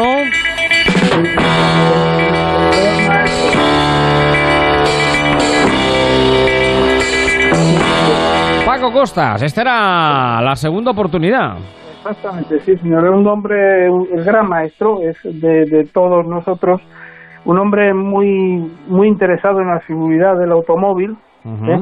Yo coincidí con él en varios de salones de retromóvil y, y- y estaba muy, le gustaba mucho los avances que los vehículos modernos habían tenido. Pues claro, un vehículo de hace 40 años, Javier, aunque esté perfect- en perfecto estado, Sí, ¿eh? sí. no tiene nada que ver con, con un vehículo actual, que pues que no el ABS, el ARS, el tiempo de, de frenada y ese tipo de cosas no tiene nada que ver. Y, y bueno, y desde aquí pues nuestro nuestro más sentido pésame porque Sí. ha, ha sido uno de los grandes, grandes y un, un gran maestro. Sí, señor, Paco Costas, que... Eh, Germán, Germán que lo, lo hizo muy bien, muy bien en el Sí. Facebook. Sí, sí. Puso Un oyente del programa. Un oyente del programa que lo hace maravillosamente bien. Sí, sí, que además nos hace la escaleta todos los, eh, todos los programas, eso es estupendo. Es que es, es que es maravilloso. Mm, digamos. sí, sí, sí, es que es increíble. No, entonces, eh, puso unas páginas, efectivamente, en, en YouTube, en el más, donde existen los vídeos que yo los recomiendo que se vean, ¿eh? porque aún, aún en día, aunque son vehículos de hace 40 años, las situaciones han cambiado, pero es muy muy educativo, muy educativo. Hay que recordar que lo que hacía sobre todo Pago Costas era, bueno, presentaba una situación de peligro o un accidente y luego, por eso el programa se llamaba La Segunda Oportunidad, eh, volvía a realizar la toma, la secuencia, eh, diciendo, bueno, cómo se debería haber hecho. Eh, Exactamente, por eso... pero ten en cuenta que, por ejemplo, él insistía mucho en la posición del volante, las manos en el volante. Sí, sí, la sí. falta de atención, fíjate lo que hay hoy día con los teléfonos móviles, Sí. con todo lo, toda la, la información que lleva el coche y demás, ¿sabes? O sea, que hay que estar, él ya en aquellos ya, ya intuía el futuro, Ya intuía el futuro. ya intuía el futuro, sí señor. Bueno, ¿qué más cosas nos tienes que contar esta tarde, querido Nogueiro? Pues mira, eh, pues estamos ahora mismo con el tema del, del diésel. ¡Hombre! ¡El diésel! ¡Madre No. mía! ¡Madre mía! El diésel. Que, por tenemos, cierto- tenemos- cuidado que me espérate que me voy a agarrar la mano a la cartera. Me voy a echar la mano a la cartera porque, No. claro, no, claro, esto es... Pero no, Javier, es que el, diésel, pero el pobre hombre fue, fue Rudolf Diesel, su inventor, Sí. cuando en realidad es gasóleo, es el gasóleo, ¿sabes? sí, sí, Pero bueno, todos lo identificamos por, por el diésel. Yo en el próximo programa, Javier, voy a hacer un estudio muy profundo con datos, porque eh, hay un estudio ya en Alemania, ¿eh? En el cual eh, se está trabajando Vox, ¿eh? en optimizando las, las emisiones de NOx de un diésel y podemos encontrarnos un diésel dentro de unos meses con unas emisiones incluso más bajas que la gasolina. Mira, curiosamente, Un diésel el- con unas emisiones más bajas que la gasolina, incluso. sí, porque por ejemplo, mira, el CO Ujú. consume, echa- me produce menos CO que las gasolinas, no así el NOx, el dióxido de nitrógeno. Sí, ¿Por qué? Pues porque el gasoil consume menos, ya. o sea, se necesita menos cantidad de combustible Sí. para hacer la misma fuerza que hace la gasolina. Quiere decir esto. ¿Qué ocurre? Pues que el, el dióxido de nitrógeno, ¿por qué lo produce? Pues porque el diésel necesita mucho aire, necesita mucho oxígeno. Entonces, pues ahí eh, se produce el dióxido de nitrógeno, necesita oxígeno y, y es, es, es por eso lo, por lo que se produce, ¿sabes? Ya, ya. ya. ¿Qué, vamos a ver, ¿qué es un motor diésel? Pues, pues es un motor que utiliza un incremento de la temperatura que se produce a, a, a a com- a comprimir un gas, ¿sabes? Sí, sí, sí. El- esto significa que necesita muchísimo aire. Y eh, a diferencia de los gasolinas que van con chispas, ¿sabes? Sí, sí, sí, sí. ¿Por sí. qué es más, más, más, más eficiente? Pues porque se quema más presión durante más tiempo. Sí. Es- es por hacer una, una, una, una analogía, equivale, por ejemplo, a una pedalada que tú das más fuerte que otra más pequeña. O sea, el diésel en cualquier ciclo Sí. hace más fuerza que la gasolina. Ya, ya. Entonces, yo, la- entonces- la, la cuestión es que, claro, si el 60-70% del parque automovilístico español es diésel, eh, se... Hay 13 millones de unidades, 13 millones de Claro, vehículos. claro, claro. 13 es una millones- locura, ¿sabes? Estamos hablando de una diferencia mínima en las eh, emisiones con esa eficiencia probada. ¿Por qué? Porque el gobierno ahora eh, le declara la guerra al diésel. Pues es que no, no se puede entender. No, pues manos a la cartera, manos a la cartera, cuidado, manos a la cartera, No se manos a la cartera. Porque el diésel es un motor muy ingenioso. Vamos a Yo ver. cada vez que escucho, ya, yo ya- mira, ya- yo cada vez que escucho ecologismo y medio ambiente, ya sé que esto es políticamente incorrectísimo, me echo la mano a la cartera, porque todo lo medioambiental y lo ecologista va a la cartera directamente del ciudadano y es lo que eh, es que no veo no eh, no no existen y esto bueno la semana que viene lo podremos eh, documentar eh, más profundamente eh, releva- o sea cambios o diferencias tan sustanciales eh, lo ha explicado ahora mismo Nogueiro como para justificar eh, No, no existe. la, el gravamen que eh, va a sufrir No- el, el gasóleo. Te voy, a, te voy a decir una cosa. Todos los Euro 6 que ya están, que ahora te voy a hablar de un vehículo que ya tiene un Sí. motor de 190 caballos de diésel con el Euro 6, es absolutamente limpio. Sí. O sea, es limpio. Eh, ¿Por qué? Pues porque el dióxido de nitrógeno sí se puede tratar a través de la trampa de NOx, a través de, del, del, del filtro de partículas, a través de la válvula EGR, o sea, se trata, se consigue un coche prácticamente limpio. Ya si hablamos de los coches diésel de hace 20, 30 años, pues lógicamente... No, no, estamos hablando de diésel, claro, del siglo XXI, Claro, evidentemente, claro, claro, claro. Sí, sí. Estamos hablando de los coches del siglo XXI. ¿Y qué es lo que ocurre? Que estos coches traen tarjeta de ambiental, o sea, Sí. de etiqueta ambiental. En los- a partir del Euro 4 lle- llevan la tarjeta ambiental, o sea, un coche de hace 8 años que la lleve puede funcionar perfectamente. Ya. Entrar en las ciudades y demás. Ya sé que el aire hay que cuidarlo y tal, pero se está trabajando mucho en el tema del diésel. Mm. Y a mí me, sí que me va a gustar en el próximo programa Sí, ¿eh? sí, sí. voy a decir cómo funciona un diésel para que contamine muchísimo menos. Influyen un montón de cosas, muchísimas cosas, Mm. desde el filtro de partículas, inyectores, la válvula CR, es que la bomba de altísima presión, la trampa de... O sea, todo eso hace que un coche de diésel pues, sea limpio, ¿sabes? De. Pues, En fin, que hay mucho por hablar. ¿eh? Manos a la cartera, manos a la cartera como siempre. Y ya eh, te digo que Vox, eh, a través de, de Volkswagen, están con un nuevo motor. Sí. ¿eh? Que, que porque la, la... ¿Sabes cuál es la pregunta, Javier? ¿Cuál? es la pregunta correcta de, para el diésel? ¿Cuál es la pregunta? Hacer que consuma menos oxígeno. Que consuma, que, pero lo necesita. Sí, sí, sí, ¿Me entiendes? Porque, porque, por ejemplo, que, lo- los intercoolers, pues lo único que hacen es darle más, más, más calidad de oxígeno, pero a la vez produce más dióxido de nitrógeno. Bueno, ¿sabes? y me, a la semana que viene incidiremos en ello porque esto va a Sí, ser no, esto, esto, tanto, sí, esto va a traer esto va a traer cola evidentemente y dos novedades rápidas para terminar que pues mira, dos coches, dos modelos, venga. El- una berlina, Sí. ¿eh? la nueva berlina del Peugeot 508 que es arrebatadoramente bella. Peugeot ¿eh? 508. Ya- Ujú. Peugeot 508. Sí. Eso es una berlina de futuro. Sí. Es una berlina preciosa. No se, no quiere meterse dentro del terreno de las grandes berlinas alemanas porque todo el que se mete ahí sale, como dicen en el pueblo, escaldado. Sino él va por libre, pero además juega una baza de belleza de una gran un, un gran coche premium, premium absoluto y maravilloso. Ten en cuenta que este le, le mueve un motor 2000 de 180 caballos de gasolina. Sí, sí, ¿sabes? sí, sí. Y es, este es un Euro 6, ¿eh? este es un auténtico Euro 6. Este coche es limpio, puede entrar en una ciudad. Bien. El otro, ¿te acuerdas, Javi, que hablamos de los coches que nosotros inventamos? Se convierte en el número uno, el número uno. A ver. Yo hablamos del Renegade de, de, de Jeep, de. Jeep, Sí. lo han renovado un poquito la calandra y demás, y sigue, si- este coche va a ser un icono, ¿eh? va a ser un mito dentro de la marca. ¿Cuál? El Jeep Renegade, Jeep Renegade. el Renegade, sí. Ajá. Este lo han actualizado, pertenece a la mamá FIA, Sí. pero es muy inteligentemente, Mm. no se aparta de su camino de procedencia que es americano, ¿sabes? Bien. Y es una visión americana como un producto europeo, un coche interesantísimo que hay que seguir, porque ya te digo, este coche se va a convertir en un mito, es muy, muy, no es que sea un coche que llega, el interior sea premium, nada. es un coche de uso pues normal, pero va camino de convertirse en un mito, porque acuérdate Sí. que hablamos del, del Volvo XC40, Sí, sí, sí. y los pusimos, bueno, pues este coche ha arrasado en ventas. Bueno. Volvo no puede fabricar ya más Sí, porque sí. ha arrasado y es que además es un coche con unas cualidades espectaculares Bueno. y su nivel de seguridad resulta impresionante.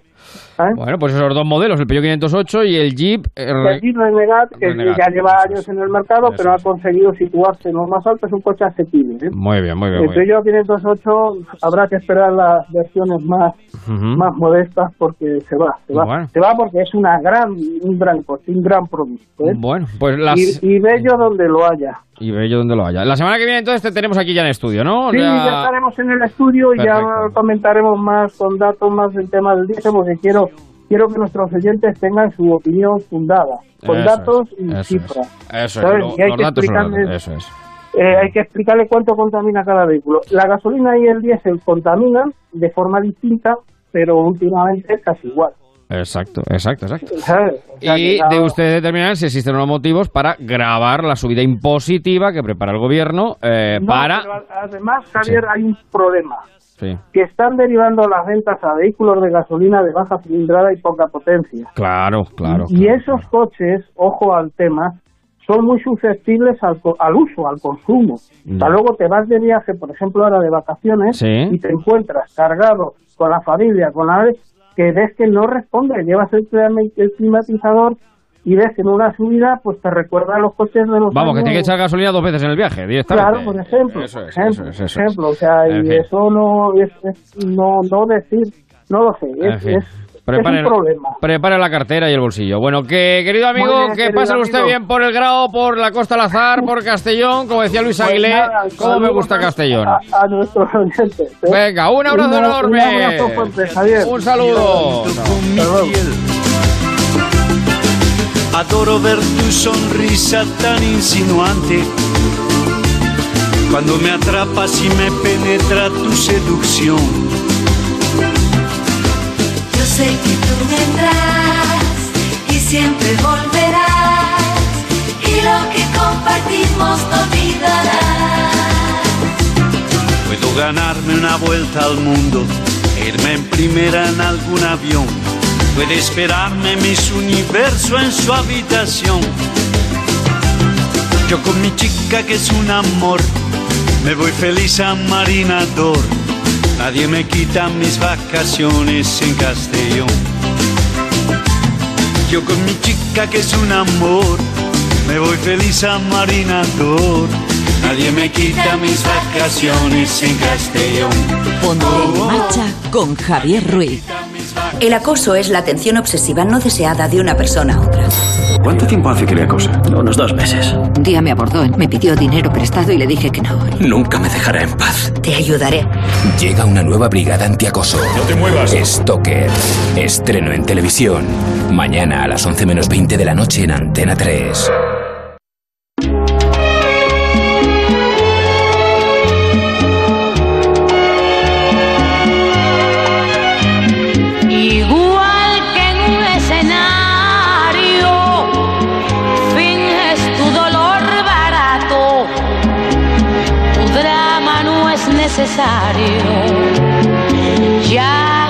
Conozco ese teatro, mintiendo, que bien te queda el papel.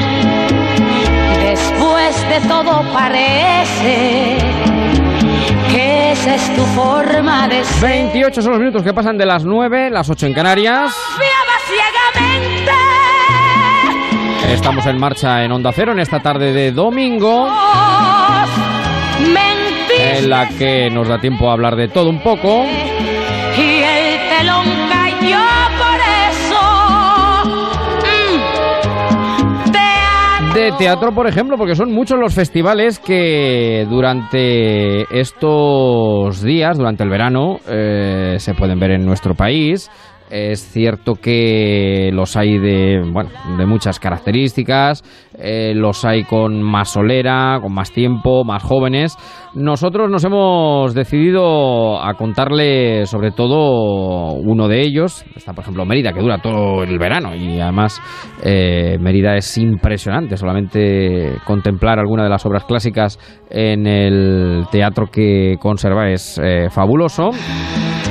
Me parece que Pero justamente ahora se cumple, pasamos por el Ecuador del Festival Internacional de Teatro Clásico de Almagro, que es uno de los que más solera tienen. Son ya más de 40 años poniendo sobre las tablas de los diferentes escenarios de Almagro los clásicos del siglo de oro. No solo, pero fundamentalmente los clásicos del siglo de oro.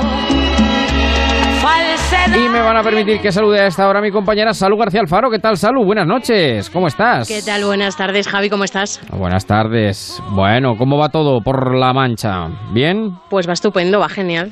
¿Y por Almagro? También bien. Sí. Estuve el viernes. El viernes viendo, que vimos el viernes pasado. Vi el burlador de Sevilla. Ah, bueno, el burlador, que es la propuesta que ofrece la Compañía Nacional de Teatro Clásico y que creo que hoy terminaba, me parece, ¿no? Hoy termina el burlador de Sevilla y también termina La vida sueño. Eh, son las dos eh, obras que hoy concluyen. Si te parece, Salud, saludamos a Ignacio García, que es el director del Festival de Teatro Clásico de Almagro. ¿Qué tal, Ignacio? Muy buenas noches. Hola, buenas noches, Javier. ¿Qué tal? ¿Cómo estás? ¿Cómo está? Muy bien, estupendamente. ¿Y tú cómo estás? Bien, muy felices, acabando un fin de semana lleno de teatro clásico, de muchas propuestas, con La Celestina, con La Vida de Sueño, con Burlador de Sevilla, con Moreto, con Sor Juana Inés, con mucho Sí. público y la verdad es que felices de llegar al Ecuador y de que la gente esté disfrutando el festival a lo grande. Eso te iba a decir, estamos justo en el Ecuador, ¿no? Sí, en el Ecuador. Además está haciendo muy buen clima, no llueve, hace una temperatura muy agradable en Almagro para ver los espectáculos al, al aire libre y la verdad es que, bueno, ayer era una delicia, ayer sábado que había cuatro espectáculos a la noche, uno de madrugada, dos en la tarde y la cantidad de gente que se juntaba en la plaza y la cantidad de gente que disfruta de, pues eso, de la comedia, del drama, de la música, del siglo de oro, porque tenemos oferta para todos. Allí de todo en la calle, como bien pudo comprobar Salud. ¿Cómo encontraste al Magro el viernes, Salud? Pues eh, lo encontré espectacular. Sobre todo, bueno, yo vi el burlador de Sevilla y bueno, el, el montaje mm, es visual, es espectacular, fantástico. Y ya la interpretación también, claro. Es eh, la propuesta de la Compañía Nacional de Teatro Clásico que termina hoy, ¿no, Ignacio? Sí, hoy terminan, hoy terminan con, con Burlador de Sevilla y terminan también con Los Empeños de una Casa, pero la semana que viene volvemos a tener doble partida de la Compañía Nacional con La Dama Duende y La Dama Boba, las dos obras. Las dos obras. Una en el. Hospital de San Juan y otra en el Patio de Fúcares. Bueno, ahora hablamos de los escenarios, pero bueno, Ignacio, es, el- es tu segundo año, creo, eh, al frente del festival o el primero. No, es el primero. Estamos, Es el primero, estamos el primero, de estreno estamos y empezando. estamos, Bueno, qué bien, estamos qué bien, qué disfrutando el estreno, sí, sí. Qué bien. ¿Qué, qué ofrece para quien no conozca, eh, no haya ido nunca al Magro, eh, que es uno de los pueblos, por cierto, más bonitos eh, que uno pueda encontrar eh, por la Es una y, bueno, maravilla. y en España? Pero ¿qué ofrece Almagro estos días para que, ya, ya digo, quien nos esté escuchando pues eh, en cualquier punto de España y no ha ido a hablar nunca y ni se lo haya planteado, ¿qué es lo que ofrece Almagro estos días para visitarlo? Porque yo digo que Almagro hay que ir, hombre, sobre todo a ver teatro, pero incluso algunas veces que tiene la mala suerte que no pilla, porque a están todas las, todas las entradas vendidas, eh, merece la pena ir al Magro y disfrutar del ambiente que hay. Sin duda, porque ver una obra en un espacio como, pues, como el Hospital de San Juan o como el Patio de Fúcares o como la Universidad Renacentista es una experiencia única e inolvidable para el público, sin duda alguna. Y verdad es que también las calles, las plazas, lo bien cuidado que está el municipio, la gastronomía, el ambiente que hay en la plaza, la verdad es que hay muchas actividades gratuitas, hay exposiciones, hay de todo para que Almagro sea una experiencia para que nadie se pierda. Exacto, además buena gastronomía. Eh, hay teatro de calle también y teatro para niños. Eh, Sí, efectivamente. festival. Estamos a punto de acabar Barroco Infantil, que es el certamen para niños. Ya, de hecho, hoy ha salido la noticia del ganador, que es Las aventuras de Don Quijote, y que mañana y pasado van a poder disfrutar los espectadores ya sabiendo que es la obra que el jurado ha elegido como la, la mejor. Hay espectáculos de vanguardia también en el Almagro Off, hay exposiciones gratuitas, hay todo tipo de oferta para que el público disfrute, disfrute de los clásicos con muchas miradas, clásicos que vienen de América, clásicos femeninos, este fin de semana con Sor Juana Inés y el pasado con María de Zayas y el próximo regresamos con espectáculos de, de Sor Juana. La verdad es que pues eso es una es una gran fiesta teatral, están las mejores compañías de España y también muchas compañías que vienen del mundo entero, de Brasil, de Ecuador, de México, de Argentina, de Suiza, de Francia. Y pues bueno, que, que quien quiera disfrutar del teatro de otra manera en un contexto ideal, en un espacio histórico y además pasar por uno de los pueblos más bonitos de La Mancha y de España, pues no puede perderse la experiencia de Almagro. Has hablado de los escenarios. eh, bueno, hay un escenario mítico que es el Corral de Comedias. No es el único, ahora hablaremos de alguno más. Pero ¿qué es lo que tiene el Corral eh, que lo hace, pues eso, monumento único eh, y una de las joyas del teatro, eh, de los teatros españoles? Sin duda, es el único teatro que se conserva intacto de esa época, es de 1628, cumple 390 años este año. Madre mía. Y el público puede ver en las mismas condiciones, con las mismas vigas, en el mismo tablado, las obras que se veían hace casi 400 años.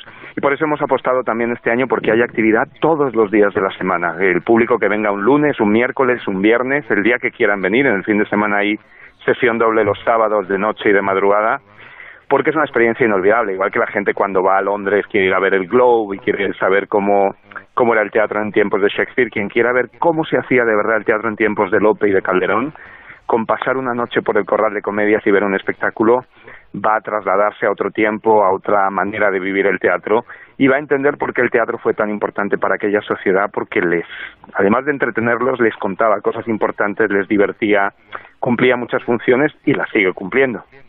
Claro, entonces no había, eh, en fin, no teníamos eh, cine, por supuesto, no había, eh, ni mucho menos internet, ni, ni medios de comunicación. Digamos que era la forma de socializarse, entonces, de, de ir al teatro, ¿no? Y de que te contaran una historia. y de eh, informar también. A veces se daban claro. las noticias sobre las bodas reales y sobre la situación del país. Se daba, salía un cómico y explicaba algo porque era la manera más directa de llegar a una sociedad. Porque iban además todas las clases sociales, participaban de la vida te- teatral, todos se divertían juntos y era un lugar de democratización, en un lugar tan, en una sociedad tan tan clasista en tantos aspectos, el teatro era un lugar en el que los cómicos podían hablar a los nobles, en el que los nobles podían ver eh, digamos, las vicisitudes de los graciosos y de los criados, y los criados podían ver también la problemática de los nobles. La verdad es que el teatro cumplía una función, sobre todo el teatro popular, el teatro de corral, cumplía una función de transversalidad social que era muy importante y una función de adoctrinar, de educar y de Sí. divertir.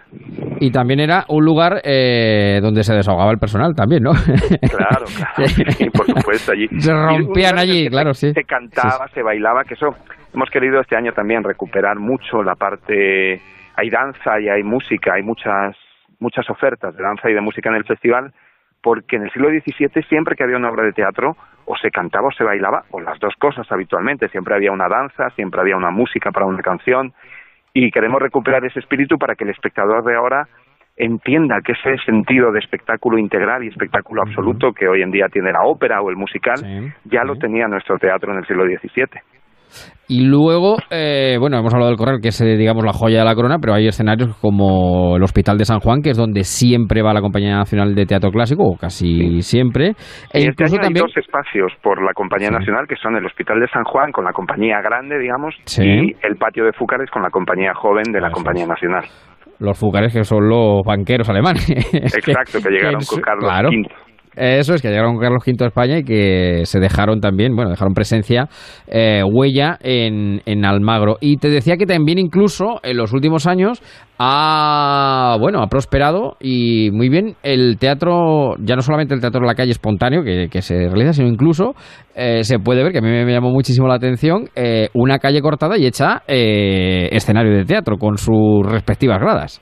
Sí, efectivamente, hay varios lugares. Este año abrimos además dos espacios, como es el Palacio de los Oviedo, un palacio del siglo XVI, donde se van a hacer espectáculos tanto de teatro como de música como de danza, y el antiguo silo municipal, que es la sede de Almagro del Festival de Nuevos Creadores y de Nuevas Vanguardias Teatrales sobre el siglo de oro. Pero efectivamente también hay oferta gratuita en la Plaza Mayor y en varias iglesias, en varias hermandades de otros barrios de Almagro. También la actividad se desarrolla durante todo el festival. Hay exposiciones preciosas, gratuitas, sobre ingeniería del barroco, sobre las máquinas de truenos, de rayos, de, sobre la iluminación de los teatros. Venir a Almagro es una manera de echar el día entero y desde la mañana hasta la noche divertirse, pues viendo un poco cómo era esa realidad, viendo teatro cómico, viendo algo en la calle, viendo folclore autóctono y, y teniendo, digamos, muchas, muchas miradas distintas sobre lo que era el siglo de oro, porque a veces hemos pensado que siempre era una cosa seria, una cosa muy, muy profunda, y no, el siglo de oro era muy divertido a veces, era muy profundo, era muy hermoso, era muy lúdico en su música y en su danza, y en Almagro caben todas las miradas del siglo de oro. Creo que ya tenemos la comunicación restablecida con Salud Sí. porque hemos tenido algún problema al principio. Aprovecha para preguntarle a Ignacio lo que quieras o calla para siempre. Yo he visto eh, este fin de semana una iniciativa muy curiosa y es que he visto karaoke barroco en, en la calle. Me ha parecido súper curioso. Sí, sí, sí, súper curioso me Efectivamente. Ese es un invento que creo que se ve por primera vez en España. Yo había tenido ocasión de verlo y trabajar en ello en, en México. Pero es una iniciativa para que el público sea el que hace la obra de teatro. Dos espectadores, dos amigos, dos enemigos, dos primos vienen vienen a esa carpa que tenemos montada eh, que teníamos montada este fin de semana en los jardines de, de la Plaza Mayor se les pone un vestuario y un atrezo y se les ponen unos cascos por los cuales se les explican las instrucciones de lo que tienen que hacer y decir y ellos van haciendo la obra de teatro y van descubriendo de qué va la obra de teatro mientras la hacen, con una escena de Lope, una de Calderón, una de Tirso y una de Sor Juana Inés de la Cruz. Y bueno, es una iniciativa para acercarnos a otro público y para que también para despertar vocaciones. A lo mejor alguien hace esa escena Claro, y claro. descubre que le gusta mucho actuar o que le gusta mucho participar en el teatro y de ahí nos salen futuros actores o actrices. Es, una forma también, o sea, de cercanía, ¿no? Como de feedback eh, con los espectadores, que es algo que, bueno, pues esta 41 edición del festival se pretendía poner en valor, claro. Sí, claro, que el espectador se sienta partícipe, que la ciudadanía de Almagro esté viva y que los visitantes también lo disfruten. Además, se daba un caso curioso este fin de semana, que es que tanto Burlador de Sevilla, que era una de las escenas que estaba en el karaoke, como Los empeños de una casa de Sor Juana Inés también, el espectador podía ir a verla por la noche y hacer el, el experimento de hacer la escena al día siguiente, o al revés, hacer primero la escena y luego ir al teatro a ver cómo lo hacen los profesionales. Bueno, pues todo esto y mucho más eh, en Almagro hasta el 29 de julio, creo. De julio, exacto. Todavía quedan, dos semanas, enteras. Eso dos semanas eso enteras y hay programación de lunes a, domingo. Los fines es, de semana días. mucho más y la compañía nacional y compañías que vienen del mundo entero y en la calle y las exposiciones, pero quedan dos semanas de fiesta teatral absoluta. Bueno, pues Almagro, que es cuna de teatro, de berenjenas eh, y de buena gastronomía y sobre todo de un pueblo maravilloso, eh, está con los brazos abiertos. Hay que ir a Almagro, sobre todo en julio, todos los días del año, pero sobre todo en el mes de julio. Pues Ignacio, un abrazo enorme, muchísimas gracias. Un abrazo, muchas gracias. ¿eh? Cuídate. Son Saludito, un abrazo. 41, las 9, las 8 en Canarias.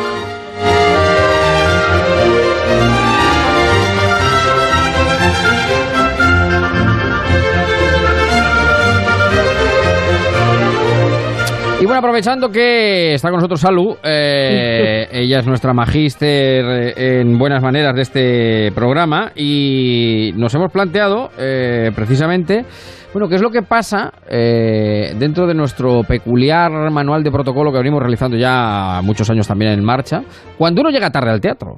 Para empezar, sí, claro, claro, claro, claro, que yo no sé si te habrá pasado, te pasaría a ti el, el- el viernes. No, pero cogí se tiempo, puede- cogí tiempo. se puede- no, no, yo digo a ti, digo que yo sé que tú eres, yo sé que tú eres súper puntualísima, faltaría más.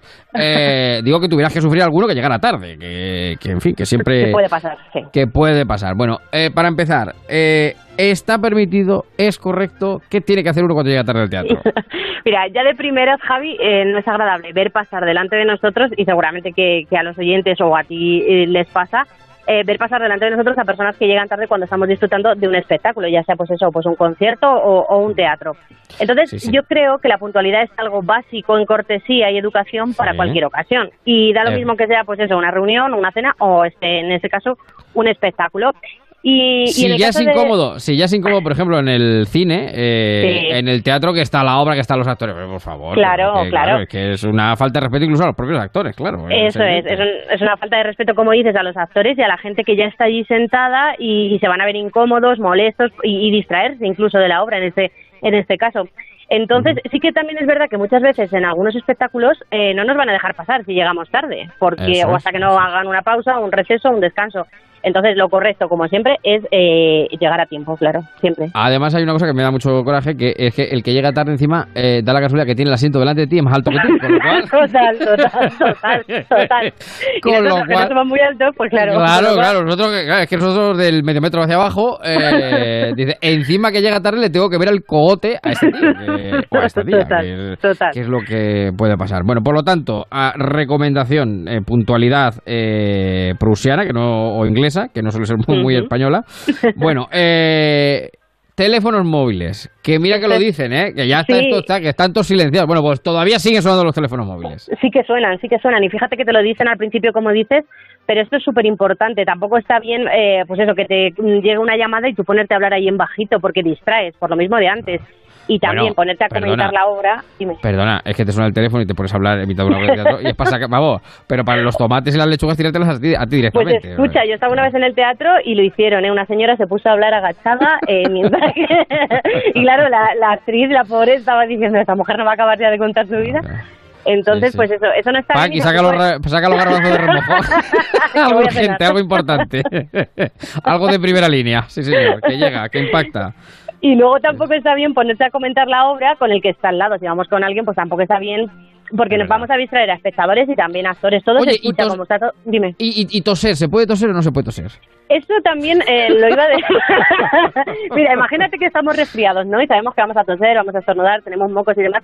Debemos ir preparados, más que nada por eso, porque imagínate que nos viene un estornudo, nos vienen mocos, una tos, pues es bueno llevar un pañuelo, llevar algo eh, para poder taparnos, ¿no? Ya, ya, ya. Pero si uno le viene un ataque de tos. pues- Hay una cosa que. que toser. Agua, no, una botellita de agua pequeña también. Mira, ha- hay una cosa, yo que he ido mucho también a, en fin, me, me gusta mucho la clásica eh, Sí. y eh, vas a muchos conciertos. Hay una cosa que me hace muchísima gracia y desde, desde luego es para estudiar, que son los que se retiene hasta que acaba el movimiento de la sinfonía. Acaba... Ay, ahí se puede tomar una toser ya. Ay, cuando, cuando se todo. acaba el primer movimiento, la ya empiezan los, los tísicos, los tísicos, ya empiezan los tísicos. Y madre mía, pero, bueno, vamos a ver, es que- y luego es verdad que la mayoría, bueno, pues eh, trata de, pero eh, me hace mucha gracia, digo, pero es que les viene ahora. Les viene ahora. en este En momento. este justo momento, efectivamente. Los tísicos en la onda. O en este caso en el concierto. Bueno, ¿y se puede cenar en el teatro? ¿Se puede llevar un bocadillo? No, no hay que hacer picnic en el teatro.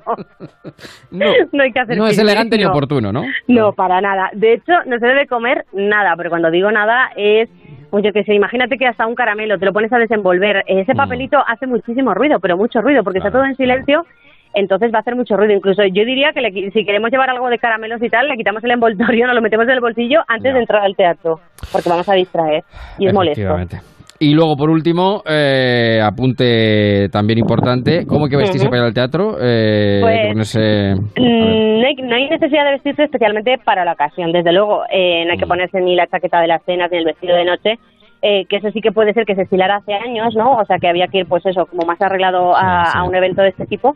Pero sí que es verdad que hay, que intentar, hay que ir a intentar aseado y oliendo a limpio, porque vamos a estar muy cerca de otra gente, entonces pues... Y además que se suda mucho ahora en verano, en los festivales al aire libre, ¿eh? que viene una ráfaga sí, de sí, aire, sí, sí. ¿eh? Entonces hay que todo. ducharse. Efectivamente, sí, sí. Esto que parece muy básico, luego no lo es tanto. no, no, para nada. Eh, Ni tampoco echarte medio bote de perfume. Porque mira, hay, hay- hay que decir una cosa, que ya no está Ignacio, pero en el Corral de Comedias, por ejemplo, que hablábamos antes del Corral, que efectivamente Hace es una joya, pero hace muchísimo calor, porque claro, Mucho, estás, es una olla. estás ahí en las sillas de NEA y, y claro, y, y estás eh, confraternizando con tu compañero de al lado. Que si es conocido, vaya, pero si no es conocido, eh, pues fíjate tú. O sea que compartiendo una hora y media al lado de una persona que, bueno, pues que puede Que llegar una a ráfaga de aire, efectivamente, efectivamente, y que no lo distorsione. Bueno, pues manual de buenas costumbres. Este programa ya saben que aborda todas las realidades posibles, se acerca con lupa a la verdad de la vida. Y es que esto nos ha pasado muchas veces. A ver, cuando nos hemos tenido que aguantar a alguien que ha llegado tarde al teatro, bueno, pues eh, a ser posible evitarlo, cerrar el móvil, no llevarse bocadillo y, y comportarse, comportarse directamente, que es lo importante. Bueno, querida Salud García Alfaro, pues envidia me da que este año Almagro me parece que me lo pierdo. Así que. No vas a poder. Bueno. Uf, va a ser complicado, va a ser complicado. Un beso enorme, cuídate Un mucho. beso, Javi, chao. Sony 48, las 9, las 8 en Canarias. Enseguida nos vamos a la taberna más famosa de España. Ponte en marcha con Onda Cero. Soy Carlos Overa. ¿Quieres mejorar tus relaciones de pareja? Toma Energisil Vigor. Energisil mantiene los niveles de testosterona devolviéndote las ganas de estar con tu pareja. Energisil, tu energía vigorizante.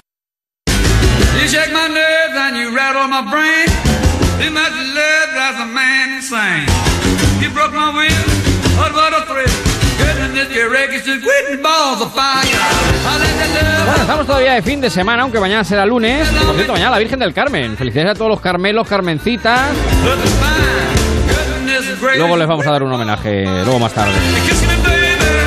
Pero eh, estamos apurando el fin de semana y aunque la taberna más famosa de España, que es la tabernita del Tito Víctor, eh, permanece abierta los 365 días del año con sus 365 noches, pero nos ha parecido oportuno una tarde como hoy. No sé si habrá habido algún francés en la taberna que haya estado esta tarde celebrando el Mundial. Víctor García Chocano, ¿qué tal? Muy buenas Hola, tardes. Muy buenas. Mira, voy a toser como en el teatro. te hemos pillado, te hemos pillado. Pues sí me has pillado. Pues sí que es verdad que hoy estamos desde el corazón de la Mancha y estamos transmitiendo porque esto se ha llenado. Había mucho pro francés, Sí, sí. mucho bueno, pro yo- francés, no. No había tantos franceses, pero había mucho pro francés. La Sí. gente no sé por, Pues yo por fíjate, qué motivo, humildemente- por qué le caía bien o no le caía bien, pero había había ese Sí. ambiente, ese ambiente afrancesado. Pues yo quería, fíjate, yo me simpatizaba más con Croacia, porque por aquello que son los débiles, ¿no? Que son los, los menos favoritos, pero bueno, en fin, al final. Bueno, pero el Oye, tiene- Francia, el fútbol justa tiene ganadora, justa ganadora. Además, los que hemos ganado somos los taberneros. Hombre, claro. Porque se ha hecho famoso el bar. El bar ya. El bar ya es una cosa extraordinaria. Entonces ya. Bueno, de hecho- la de hecho, palabra bar. claro, el, bar final- el bar, ya estamos todos detrás. Claro, de hecho, hoy Ya en la final ha habido bar. Y aquí, claro, y aquí, claro, claro. Y aquí, pues en, en las tabernas, pues ya sabes lo que ocurre. Hay mucha gente que habla de todo, hay mucha gente que sabe de todo, Sí, los grandes sí, sí. sabios, pero la tontería que no cesa. No cesa, no para, No cesa, no cesa. Eso, fíjate, el Eh, verano que eh. hace de calor, la Sí. gente que va a la playa, la gente que va a los sitios, la gente que se mueve, pero hay tontería para vender. No paras de leer las noticias, no paras de leer las cosas. Y no, hoy, hoy de todas formas, aquí se desayunaba de Hermógenes por la mañana con un cafelito unas total, y enseñaba dos cosas importantes. A ver qué Una. dice Don Hermógenes hoy en la taberna. Hay más tontos que botellines, porque fíjate, Sí, a ver unos Sí. Barcelona o donde fuera, sí, eh, sí. se pasaron a la cárcel modelo y dijeron que esto era su Bastilla. La Bastilla, sí, sí. No, no, no la de la falda, no, no la de la falda, sino la la... Bastilla. Era la. Bastilla, decían este atajo tontos, que era la Bastilla. O sea, que nos vamos para atrás 500 años, 300 o 400 y volvemos a la Bastilla. Pero es que luego te, te sigues comiendo y ves a otro puñado de tontos en el Escorial con las banderas de España, con el águila, que sabemos que está mal, que el otro, y, y en una actitud fascista, pues con las manos arriba, en fin. Y yo, uno, inmediatamente he salido corriendo a comprar el periódico para ver la fecha. Digo, a ver si es que estamos Nos hemos sufriendo equivocado. un trastorno. Eh, Un déjà vu, un déjà vu, sí, sí. a ver si es que estamos sufriendo un trastorno. Qué pero, curioso, qué curioso. Mm. pero realmente luego te das cuenta que la gente es más feliz que todo esto. Hombre, mm, Hay mucha más gente feliz. La mayoría, la mayoría, la mayoría, la gente... Hoy aquí todo el mundo hacía sus planes, que me voy a la playa, que me voy al chalet de Agapito, que vamos a hacer una de limón, que me voy a no sé dónde, que ha venido mi primo de Barcelona, el de mi tía Eulalia, que me ha traído allí unas butifarras divinas, que me voy con el... Este es el vivir de cada día de la gente. Pero claro, sin claro. embargo, el atajo idiota se empeñan en amargar la vida a todo el mundo. Además los hay, bueno, de todos los colores y sabores. Eh, eh, pero, Eso, pero ¿sabes lo que decía nuestro amigo Juan José Sánchez? Decía Sí. que su abuelo, cuando iba a Madrid y veía tanto veces, decía, es que esta gente no trabaja nunca. Bueno. Y, y entonces ahora mismo eso es adaptable perfectamente a toda esta cantidad de tontos que van a un sitio y a otro. Y yo digo, no trabajarán nunca, no leerán, no tendrán nada que hacer, no tendrán otra cosa más productiva. Ocupaciones- diversas. Oye, me dicen por aquí eh, un buen espía que ha sido visto por Calpe recientemente. Pues sí, sí, sí, hemos estado por? Calpe. Hombre, hay que ver, además hay que ver sitio- los colaboradores del programa cómo se mueven, ¿eh? Da gusto, ¿eh? Vamos Sí, de sí, costa a costa, de este a oeste, de Además, sur. un sitio, un sitio muy, muy bonito. Estoy aquí en la playa de la Fosa o de Levante. Ah, amigo. La playa de la buen Fosa sitio. o de Levante. Una Sí, playa, por supuesto, tío, lo principal, que es el agua. Esto es el agua de mar, eso es impepinable. Pero luego hay un sitio aquí, hay un sitio, un rinconcito donde ya sabes tú que a mí me gusta. Yo digo que- yo digo que Víctor- artistas, Espera, artistas espera. del cubierto y de la copa. Digo, yo digo que Víctor, es, eh, siempre lo he dicho y además sabe que lo lo digo con muchísimo cariño, Víctor es un Sancho Panza de la vida, tal cual. O sea, yo creo que si Cervantes hubiera pensado en Sancho Panza, eh, habría sido Víctor García Chocano. Habría sido a Y mí. yo por, y yo por creo- eso no y me yo- quiero poner a dieta, ¿no? Quiero poner a dieta. Y yo creo, y yo creo que a Víctor le pasa lo que nos pasa a los de la peseta, que cuando llegamos a la costa vamos de hecho al mar. O sea, es que no- necesitamos ver el mar El y agua, comprobar el agua, que existe. el agua. Y comprobar que existe, agua. y comprobar que existe. Sí, pues mira, aquí estamos y, y- con tu permiso vamos a recomendar algo. Aquí Sí. abajo, de donde, de donde yo suelo pernoctar, tenemos un sitio que se llama La Terraza, Sí. que es, es un bar, es un bar grandísimo, y es donde yo le recomendaría a mucha gente, si pasan por aquí, que lo visitaran. Porque mira, te puedes tomar A ver. desde un arroz caldoso, desde una paella, de estilo valenciano, señores, no sé qué, no sé cuánto, una buena ensalada, cerveza de tres o cuatro marcas, te puede, oye, el personal que tiene, pues un personal súper atento y muy bien, Eh, por lo menos conmigo, ¿eh? A mí yo te digo y veo, y normalmente cuando un sitio lo ves que es frecuentado por tanta gente, aquí en la playa de Levante, pues obviamente algo algo tiene que tener el, el agua cuando la bendicen. Cuando la bendicen, eso Eso, es, eso eso está claro. Pero eso, Javi, el día que podamos escaparnos para acá, tenemos que venir a que Santos y la Isabel nos preparen aquí un, un arrocito y alguna cosa por ahí. Yo a ellos les hago a cambio unas hachas, alguna cosita así. Sí, un intercambio culinario, un intercambio culinario, Ah, sí, sí, sí, sí. Ayer te sabes- estaba oyendo las recetas que se estaban dando sin parar, todo el mundo dando las recetas, y de, oh, qué, qué gusto. claro, para que veas Pero te das cuenta cuánta gente en España, Claro, cuánta cada gente en maestrillo este tiene su país librillo, claro, sí, sí. en sí, este sí. país que tienen sus cosas y tienen todo. Eh, estábamos hablando antes de los del cine y me estaba haciendo gracia Porque hace poco yo en el cine entró precisamente una madre con, su, con sus tres niños Sí, y sí. llegaron tarde. Y iban- estos tenían que cruzar por pasando por donde yo estaba Sí, sí, sí. a su butaca y ya había empezado la película y todo. Y uno llevaba las palomitas y me las echó encima. Pues la llevaba, iba haciendo malabarismo con el, malabarismo con el paquete de palomitas, pin, pin, pin, pin, pin.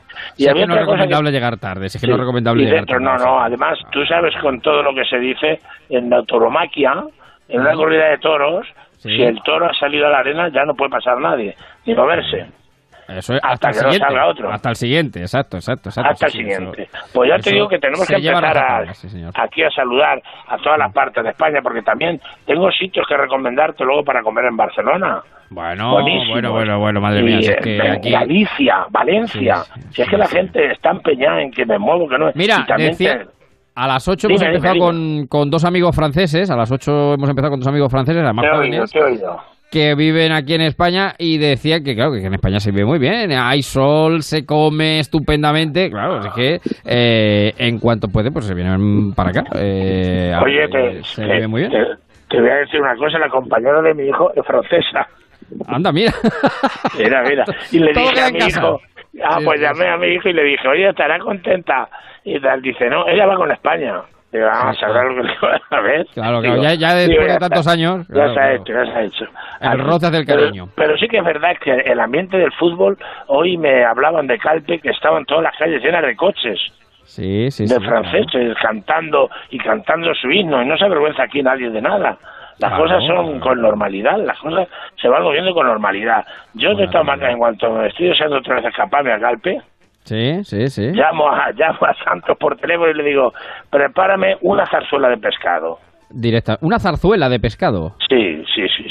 ¿Y cómo se Ahí es un, sí, pues es una cazuela que hacen grande con varios Ah. pescados de aquí de la de la costa, pescados aquí de la eh, que son pes- aquí de su del sí, de la zona, terreno, de- zona, de la- no del terreno, nosotros del terreno son los pepinos y los melones, aquí del mar.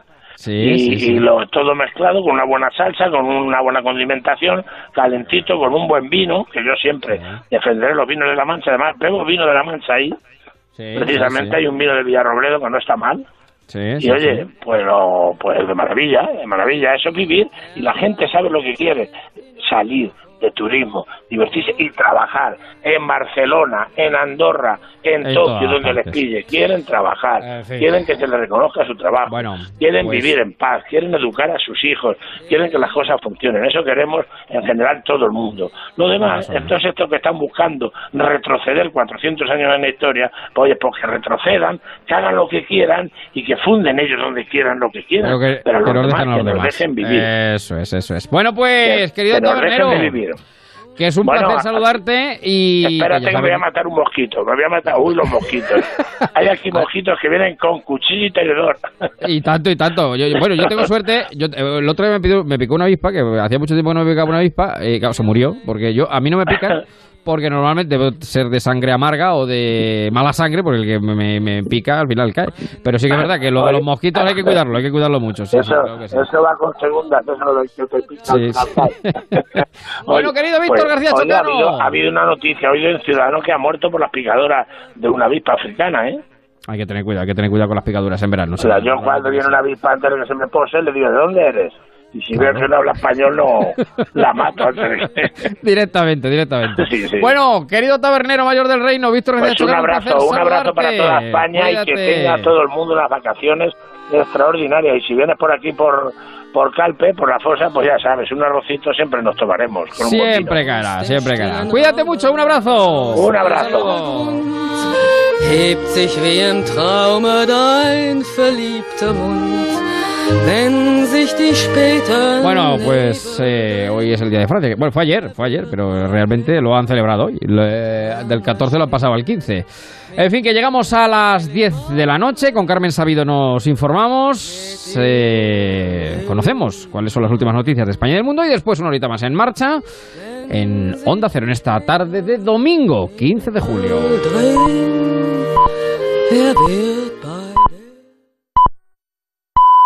Son las 10 de la noche, las 9 en la comunidad canaria. Noticias en Onda Cero. Buenas noches. España acogerá 50 inmigrantes de los 450 rescatados ayer en las costas italianas. España, junto con Portugal y Francia, ha confirmado su disposición para acoger a 50 ilegales bajo la condición de que el grupo de 450 desembarque en Italia y el país de Salvini acepte acoger a una parte de ellos. Este fin de semana, Salvamento Marítimo ha rescatado a 800 inmigrantes en el estrecho y en el mar de Alborán. Todos ellos trataban de llegar a las costas españolas a bordo de una treintena de pateras. El ministro de Exteriores, José Borrell, ha dicho que la política migratoria va a ser el disolvente que provoque una gran crisis en Europa. Eh, el problema de la migración puede ser el más poderoso disolvente de la unión que hemos ido construyendo. Puede provocar una crisis más grave que la del euro. Los problemas de la migración son mucho más profundos, porque son crisis de valores, de capacidades de asimilación de las sociedades. Y la sociedad europea no tiene una estructura mental programada para hacer frente a un incremento de los flujos de migración. Helsinki ha recibido a Donald Trump con una gran protesta para condenar su política de inmigración. El presidente norteamericano ha llegado a la capital finlandesa donde mañana se va a reunir con el presidente ruso Vladimir Putin. Antes de este encuentro, Trump ha vuelto a liarla. Ha afirmado que Europa es un enemigo de Estados Unidos y le ha sugerido a Theresa May, a la primera ministra británica, que denuncie a la Unión Europea como medida de presión para negociar el Brexit. Sobre el encuentro con Putin mañana, Trump afirma que tiene pocas expectativas. No espero nada. Yo francamente no espero. Entro con muy pocas expectativas. Creo que llevarse bien con Rusia es algo bueno, pero es posible que no lo hagamos. Creo que lo complica mucho toda esta caza de brujas que se dirige contra los Estados Unidos, una caza de brujas rusa. Y en París, a esta hora, miles de personas colapsan las calles de la capital y siguen festejando el segundo Mundial de Fútbol. Las campanas de Notre Dame han sonado para celebrar que 20 años después Francia es campeona y tiene la segunda estrella. Los campos elíseos, el campo de Marte, están abarrotados y la euforia colectiva también se vive a esta hora en otras capitales como Lyon, Marsella, Burdeos o Nantes, donde también se ha desatado la euforia.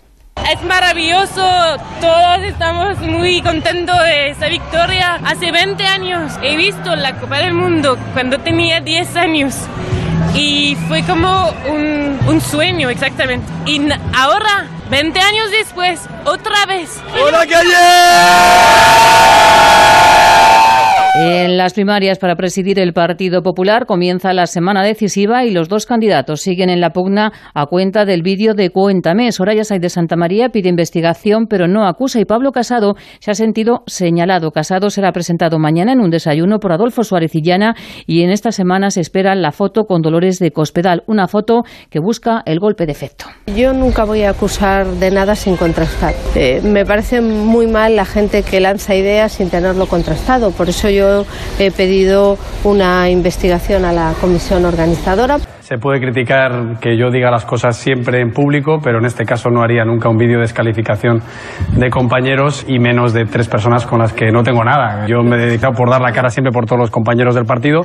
Eso sí, también tengo que decir que yo he sufrido muchos vídeos esta campaña, con no tanta repercusión mediática, pero sí con mucha viralización en WhatsApp, con cosas que son falsas. Y sepan también que el Tribunal Supremo ha rebajado de 12 años a 5 la condena a un hombre por abusar de su sobrina, una niña con discapacidad. El alto tribunal entiende que la agresión no queda acreditada. Y una encuesta realizada en el Banco Mundial desvela que una cuarta parte de las empleadas en el banco han sufrido acoso sexual. Hay datos alarmantes que señalan que 313 trabajadores, hombres y mujeres, han sido víctimas de acoso en tres o más ocasiones. Repasamos ya la actualidad del deporte. Pablo Díaz. La selección francesa se ha impuesto por cuatro goles a dos a Croacia en la final del Mundial de Rusia y se ha alzado con la segunda Copa del Mundo de su historia después de la conseguida en Francia 98. Antoine Griezmann, delantero del Atlético de Madrid, se ha mostrado feliz por haber levantado el título. Muy feliz, muy orgulloso del, del equipo que, que tengo, eh, de los compañeros. Todavía no nos damos cuenta, pero, pero ya, ya llegará, ¿no? Solo queremos disfrutar con la familia ahora y mañana en París con, con, con todos los franceses.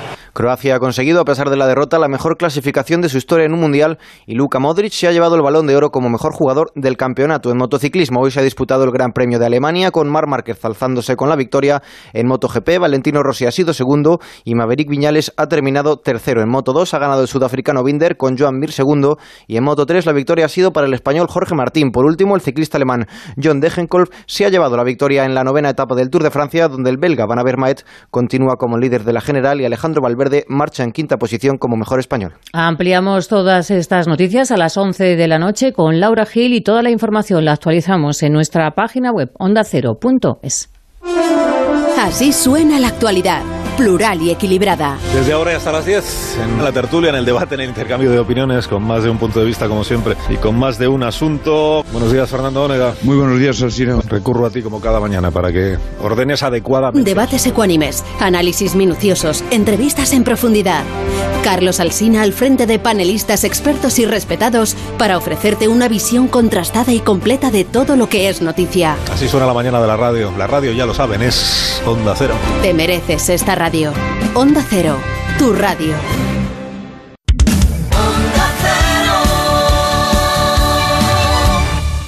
Ponte en marcha con Onda Cero y Javier Ruiz.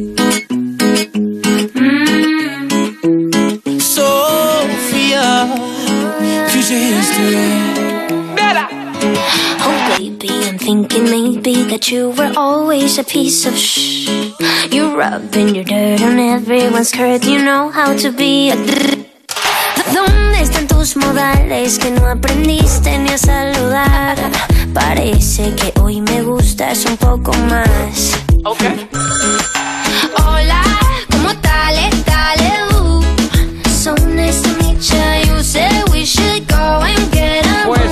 son los minutos que pasan de las 10 de la noche, las 9 en Canarias.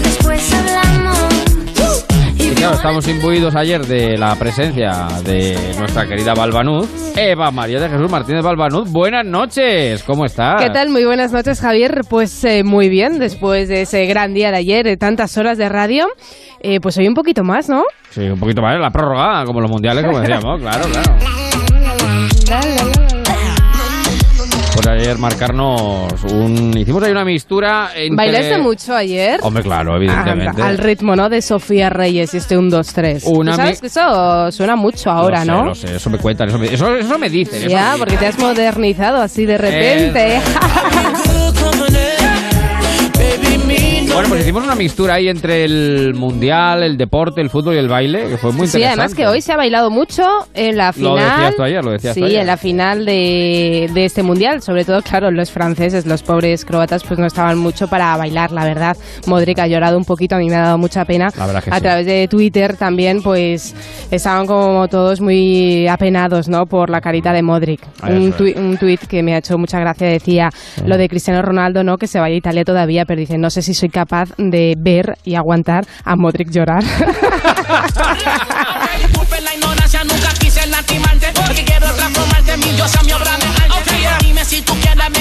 Bueno, pues seguimos en Marcha en Onda Cero, también a través de las redes sociales, en guion bajo marcha Twitter, arroba en guion baja, a ver lo digo, arroba en guion bajo marcha eh, en Twitter y en Facebook como grupo de oyentes en Marcha en Onda Cero.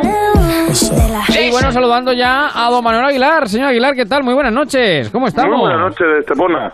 ¿Cómo le va la vida, amigo? Pues mire usted, la mar de bien, la mar de bien, preparando para el día festivo grande que tenemos mañana, Día del Carmen. Felicidades a todas las Carmen dentro de dos horas. Eso es, eso Yo voy a felicitar ya de forma anticipada a mi tía Carmen y a mi prima Carmen también. Desde aquí les mando un beso muy fuerte y las felicito ya de forma anticipada. Bueno, eh, ya que se han puesto después los ustedes... catalanes Ruiz somos nosotros, lo que hace cualquiera para dar una llamada, ¿eh? A- ¿Cómo dice usted que no lo he entendido? Perdone, repita. Que digo yo que después aquí los del Barça somos nosotros, lo que hace Sí. cualquiera por salvarse una llamada. Ah, claro, claro, para que, que- que felicitar, Felicito felicitar por la de radio. a mi primo, Me ahorro Oye, ya. el euro 10 que puedo llamarlo. Claro, no, bueno, claro. ya teniendo la oportunidad, oye, pues Sí, sí, se aprovecha. Bueno, lo, lo- lo tenía pensado para el final, pero ya que se ponen ustedes así, pues venga, mañana que es la Virgen del Carmen. Las Carmen, Carmelitos, Carmencitas. Oiga, Carmencito tenía que decirlo. Sí, porque no lo tenía que decir, claro. Hombre, no sé, con la que está cayendo ahora, con el Ah, señor que bueno, ya. desenterrar. Ya, Saca esta ya. Carmencita. Ya, ya, ya.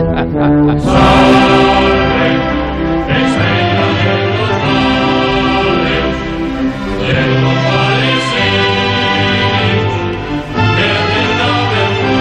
salve marinera, porque es la patrona del mar, además, la Virgen del Carmen.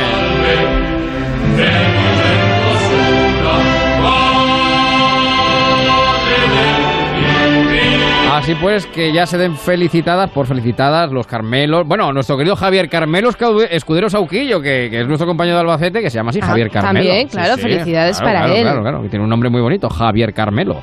Pues también felicidades para él y para todos eh, que celebren mañana su nomástica, aunque no hagan como dice Don Manuel, llamen luego, llamen luego, o manden un WhatsApp y no aprovechen la radio. Don Emilio Hidalgo, ¿qué tal? Muy buenas noches, ¿cómo estamos? Muy buenas noches, don Javier y compañía, ¿cómo están?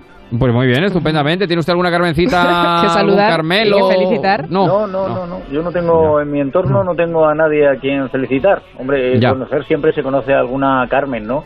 Sí. Desde aquí que se ven todas aquellas y todos los Carmelos a los que conozco por felicitados. Eso es, pero eso en es. el entorno más cercano no. No me... Bueno. Bueno, y yo no sé si el señor Marín ha aparecido por ahí o don Sebastián está. Eh, señor Marín, buenas noches. Está. no- ah, sí, pero si está por aquí el señor Marín. ¡Hombre, pero bueno. Marín! El señor del banco. ¿Cómo le echamos de menos? Pues mire, ayer, ayer, ayer estuve en el banco. ¿Qué le vamos a hacer? Lo que pasa es que Mm. estuvimos a deshora, Ruiz. Ya, ya, ya, ya, ya. ya. Eh, oiga, vaya ambientazo, es, eh, menuda movida, eh, los franceses eh, por Alicante esta, esta mediodía pitando con los coches y demás, eh, bueno, están entusiasmados, como no puede ser de otra manera. ¿eh? Claro, claro, no todas las veces se gana un mundial y. y Su ellos- segundo mundial. Yo no sé, yo no sé cómo lo recuerdan ustedes, pero yo, yo recuerdo que, oiga, nos bañamos, yo por lo menos en la, en la fuente de Valdepeñas. ¿eh? O sea que, eh, Yo. estoy hablando Sí, sí, yo recuerdo que estaba, eh, acaba de ser padre, mi hijo tenía 15 días, eh, mi segundo hijo, y bueno, estábamos allí todos ya mm, celebrándolo por todo lo alto. Yo eh, creo que nosotros lo celebramos más en su momento que, que en Francia, ¿eh? No sé, Bueno, yo creo que somos como más de celebrar. Claro, Me da a mí la sensación. Que por cierto, que fíjate que Francia, ya, pero es- eso, a eso iba, es que Francia solo tenía un mundial y España también. Es decir, es que parece que Francia como selección parece como mucho más buena, ¿no? Sí. En, eh, en términos futbolísticos que España y en realidad estaban a empate a un Sí, mundial. sí, sí, sí. ha ganado su Bueno, segundo no mundial sé, después de sepa, 20 nosotros tenemos años. tres y Francia una. Es verdad. Sí, pero de Pues, mundial solo tenía una. Sí, pero tengo que reconoceros que me ha dado. Fíjate que inicialmente perseguido con Francia, pero eh, estaba haciendo tan buen fútbol Croacia que al Sí, final sí, me ha dado sí. pena, ¿eh? Eh, Oiga, dice don Manuel que ya, en fin, vamos acumulando. Es verdad que Francia tiene una Eurocopa que creo recordar se la ganó a España con aquel 2-0 famoso gol. en el Parque de los Príncipes con, Con una cantada de Arconada. Eso es, con aquella cantada de Arconada. eh, lo que tiene eh, la edad ya, eh, lo que tiene la edad. Sí, no, pero fíjese que Arconada era bueno, ¿eh? Porque decía, no, claro, decía, no pasa nada, tenemos Arconada, pero aquel día Arconada, Luis Miguel Arconada, pues falló, ¿qué le vamos a hacer? En, el, en, eh, en París, creo que fue, porque además... eh, Ahí fue- teníamos a Manolo Sarabia, fue en el Parque de los Príncipes. En el jugaba los Manolo. Sarabia, jugaba Satrústegui, jugaba López Ufarte. Madre mía, Oye, por cierto, no sé qué les ha parecido eh, después en la celebración del Mundial y en la entrega de premios, bueno, ese eh, chuzos de punta que han caído, esa Es lluvia verdad, tremenda, verdad. Sí, sí. Putin con ese paraguas, ese gran paraguas que podría caber medio estadio. Media y, Rusia. Claro, o sea, y solo tapándose y cubriéndose él y el pobre Macron y la pobre eh, presidenta de Croacia calados hasta el último pelo que tenían. Ya. Porque es, Es que quiere demostrar su poderío. Claro, ha sido muy comentado por Twitter y por redes sociales esa imagen de Putin con su paraguas.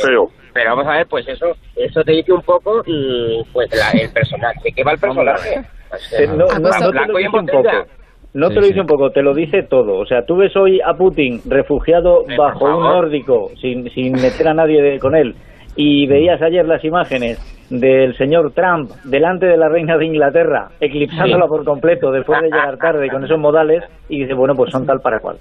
Sí. Ha habido Bueno, de todas formas, hay que tener en cuenta que hoy Putin solamente ha hecho que Macron se moje. No le ha mandado una botella de gas tóxico le- de- letal. Mañana- Mañana se reúne con mucho. Donald Trump. Sí, Putin sí. mañana tiene reunión con Donald Trump. Que había un, un tuit, ha habido un tuit que ponía: Putin está contando las horas para que se vaya la visita y todo vuelva a su totalitaria y represiva normalidad. A la normalidad. y luego Jordi Évole también, que un tuit que ha sido muy viral que ponía el Putin amo, ¿no? Con el paraguas.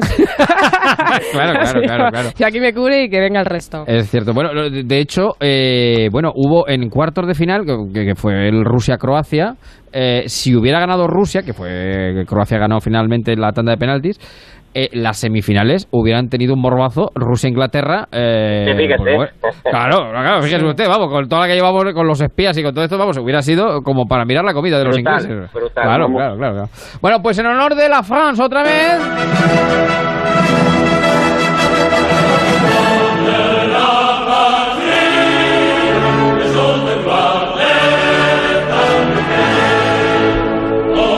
Más nos deja? Porque es el tema del día. Sí, sin duda bueno, alguna, claro, después de, de este triunfo de Francia, todos los digitales se hacen eco. Por ejemplo, por destacar algún, eh, algún digital del país, Francia conquista su segundo mundial tras derrotar a Croacia con autoridad. El mundo, Francia campeona del mundo y del. Sí, eso dice el con país. Mucha suerte, ¿eh? A ver si estamos lo que estamos. Pues eh, el país, es verdad, a mí también me ha llamado la atención, Emilio, dice a Croacia con autoridad, que la- es verdad que la Hombre, primera pues, parte ha jugado Croacia con Pero, superioridad. a, a lo, a lo mejor En la se refiere a con la ayuda de la autoridad, que es el árbitro. A ver, estaréis de acuerdo que la primera parte total ha sido Sí. muchísimo mejor Croacia que Francia, ¿eh? Sí, sí, sí. Totalmente. Bueno, es que la primera parte, de hecho, eh, uno, si ha visto el partido, que no sé si ustedes eh, Sí, sí, lo lo, han podido, visto, lo han lo po- hemos visto. lo han podido ver, eh, realmente era increíble pensar que Francia no. ganaba. Vamos, ni, es que ni había tirado puerta, vamos, es que ni había tirado si es puerta. que no y- ha tirado ni- nada, nada, nada, Sí, absolutamente sí, sí, nada. Al la final de la primera, al final de la primera parte, la posesión del balón era un 39% para Francia. Sí, sí, sí. Sí, pero ya sabe que con posesión no se gana, ¿eh? que eso ya España no, no lo sabe. No, se gana, se gana con el Barça, se gana con el Y lo destacable también de esta final del Mundial ha sido todos los goles que ha habido, seis en total, que desde creo desde el Mundial de Malta puede ser del 86 No, o qué? México, ¿Qué México, fue? México, Ah, México. México. Bueno, sí, eso es. No había tantos goles en una final, ¿eh? Porque había un seis goles, No seis sé, goles. O no sea, fue- normalmente las finales de Mundial ha- han sido muy disputadas o igualadas y no había tantos goles. No recuerdo yo México que fuera final, pero bueno, sí Oh. puede ser. No, la que, no, la única vez que, que ha habido cuatro goles, la última vez fue en México 70, no en México 86. en México 70. No, no, pero, pero es que en Pero México que ya habrá sido 4-1 a Italia. Es- A es ver, que ¿usted México se 86, acuerda? en México 86 la final fue 5-2. No, no, no. Eh, no, no, no fue 1-0, 1-0, 1-0. Fue eh, una no pudo Argentina. ser 5-2. No, no, No, no. fue una Argentina que ganó el segundo mundial albiceleste. Fue una Argentina-Alemania que ganó Argentina ¿Cómo pilotamos? 1-0. Sí, sí, en- además de Cinco, dos, penalti. Bueno, pueden de consultarlo en el bar tranquilamente. y os lo Si no, llamamos a Mr. Lo llamamos a Mr. Chip rápidamente. Pero vamos, tranquilamente. Y luego, por ejemplo, el Confidencial dice, la Francia más moderna enseña con su mundial cómo es el fútbol del futuro y, por supuesto, también ensalzan mucho a Griezmann, ¿no? Como jugador... El Principito, eh, el Principito. Sí, y también, por supuesto, a Mbappé, que se ha llevado ese Eso premio de la FIFA al mejor jugador joven. Y luego Bueno. Modric, el mejor jugador del mundial. Se suma y le doy cancha a la tertulia, que ya está aquí otra vez nuevamente, Marcos Yebra, que, yo, creo, yo creo que Marcos no es demasiado futbolero, ¿no? Eh, ¿Marcos? Mm, soy de la Sociedad Deportiva Ponferradina. Ah, bueno, Pues, claro, ah, pero- muy bien. y con muy eso ha dicho todo. Y con eso he dicho todo. Aupa Deportiva. Claro, sí, sí. Bueno, es que eh, Marcos es del Bierzo, ¿no? Tú eres de natural de Ponferrada, ¿no? Natural y entero, vamos. Criado, nacido tierra. y criado, ¿no? En- en Exacto, Ponferrada. nacido y Muy criado. bien. Muy bien, pues eh, un buen sitio, señor, con larga tradición radiofónica. ¿Qué Por decir? cierto, vamos a ver que estamos hablando de Francia que ha ganado su segundo mundial. Enhorabuena a toda Francia, a todos los franceses, a todo el equipo de fútbol, pero España no se ha ido de vacío en este mundial. ¿Ah, no? No, porque la Mejor FIFA nos ha dado. Mejor no ganarlo. Porque, vamos a ver, España ha recibido un eh, premio de la FIFA y ha sido el de el del juego limpio, el de Fair Play. Oye, no está mal, ¿no? Menos da una piedra. Algo es algo. Algo es algo, No, claro, no, ha habido no, no, mucho, no, no, no, no, ha habido no. mucho cachondeíto con esto, ¿no? Porque No, es como, no. bueno, venga, el juego limpio. No, no, no, no, no. Claro, claro, claro. Si quiere ser la FIFA más ofensiva con nosotros, que nos dé un premio a los que más nos pasamos la bola sin chutar. Es verdad, es verdad, es verdad, es verdad. ¿Se ha puesto a ser irónico y utilizar el sarcasmo hasta grado sumo? Ese es el premio que nos deberían haber dado. Le han dado las gracias a De Gea por Twitter por ser tan limpio ¿no? a la hora de los goles, no moverse. Entonces, claro, los goles entraban de No, forma ya, muy ya. limpia. El, mejor el mejor el mejor tuit que vi de, sobre lo de De Gea, que la verdad es que ha sido tremendo, porque es que ha sido tremendo, dice, De Gea acaba de llegar a Barajas y lleva cinco horas intentando parar un taxi. Yo leí otro de que iba a vender los guantes en Wallapop. ¿Cómo, cómo dices? Yo leí otro de que iba a vender los guantes en Wallapop porque estaban completamente nuevos. O sea que. A mí, el, a mí el meme de De Gea que más me ha gustado es una fotografía de, de Fernando Hierro que pone debajo, no contéis chistes de De Gea, no los coge. No los coge, No los cogen. ¿no? Oye, por cierto, a mí el meme que más también... se me ha hecho, a mí el meme que más se me ha hecho es uno de que sale Fernando Hierro y dice algo así como, eh, por favor, estamos en la tanda de penalti, no paséis el balón. Oiga, pues ese es bueno, no lo, no lo conocía yo, ese, ese es bueno, ese es bueno. Oye, sí, que señor. Camacho también en la retransmisión, bueno, que la han retransmitido no por eh, televisión, pues le han preguntado, lo primero que le han preguntado antes de comenzar el partido eh, sobre, el, sobre el partido que se iba a disputar y lo primero que ha dicho es, sabíamos cuál iba a ser el primer partido por el sorteo, pero no sabíamos cuál iba a ser el último, el de hoy. Claro, es algo, es una evidencia es evidente. tan, tan grande que ha habido mucho también mucho Pues cachondeo con Camacho, incluso- que le han puesto del nuevo filosófico, ¿no? Del nuevo Incluso, filósofo. incluso si me apuran, sabíamos cuál iba a ser el último partido, por eso se llama la final. Lo que no sabíamos es quién lo iba a jugar. ¿vale? O sea, Eso es, eso es. No, pues yo le digo una cosa. Yo, bueno, aparte de que yo ya de esto lo hago, lo, lo hago desde pequeño, pues de- de- cogí esa costumbre, esa manía que yo creo que casi todos los que estamos aquí lo hemos hecho, pues eso, pues desde tiempo inveterado, que es eh, pones la tele, quitas el volumen y pones la radio. Yo siempre. eh, Sí, el fútbol, eh, fútbol, vamos, eh, eh, escuchando Radio Estadio, por supuesto. Pero es verdad que a Camacho yo lo he escuchado comentar en alguna ocasión y a mí me parece muy bien. O sea que no es. Bueno, pero siempre nos deja una perlita que está muy bien también, ¿no? Para pasar un poquito un buen rato Está bien, por Está Twitter. simpática, está simpática. Filósofo, filósofo de ciencia. Bueno, Bueno, cuatro eh, palabras de la historia de la televisión eh, en las cuales está Camacho, ¿eh?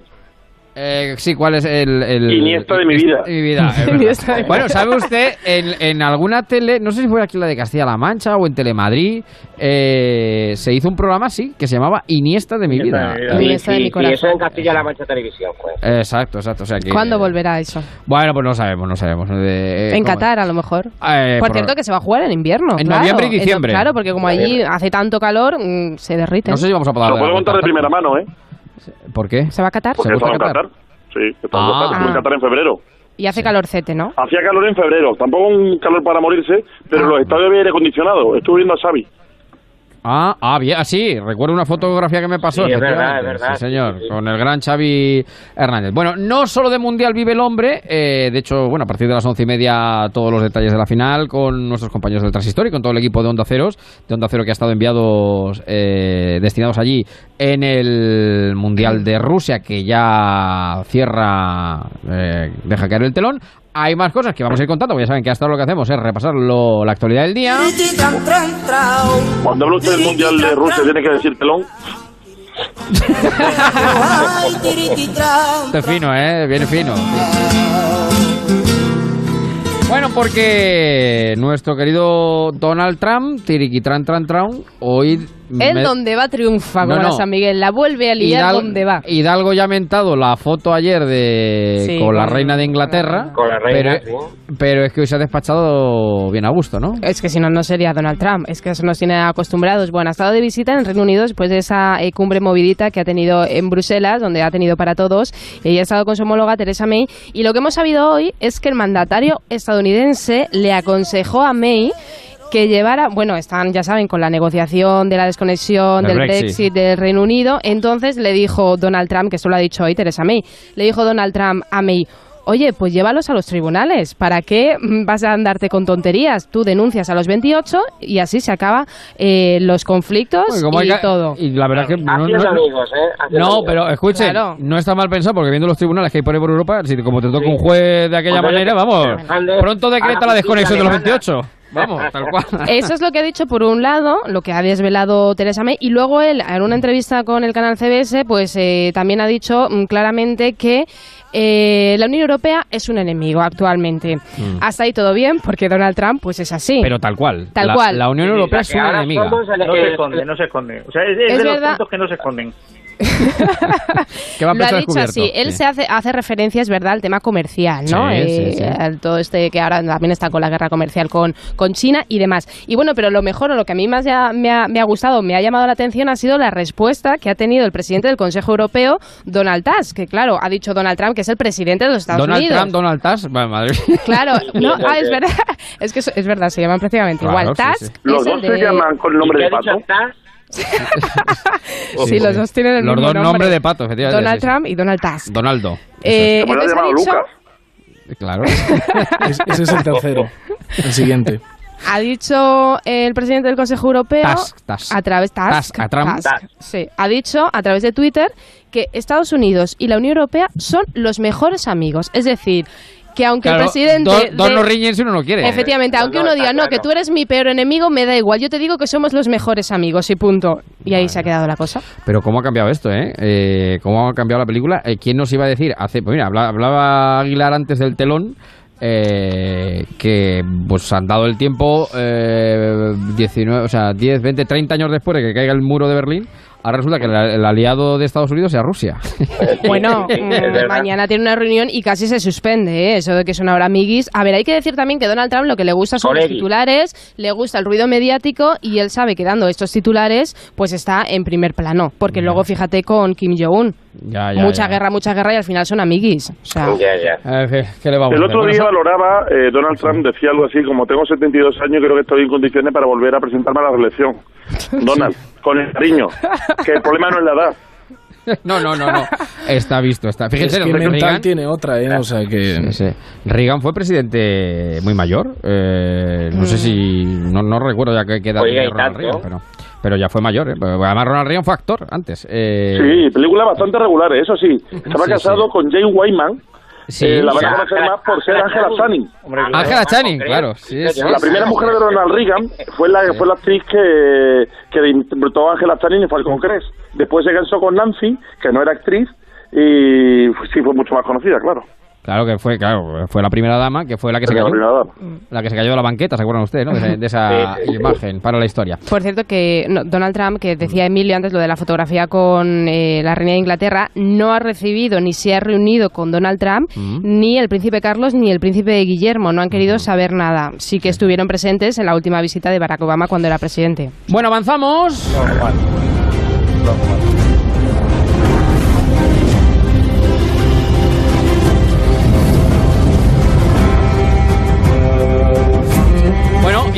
actualidad, bueno, mañana, mañana no, del domingo que viene, a estas horas, ya sabremos quién es el nuevo presidente del Partido Popular.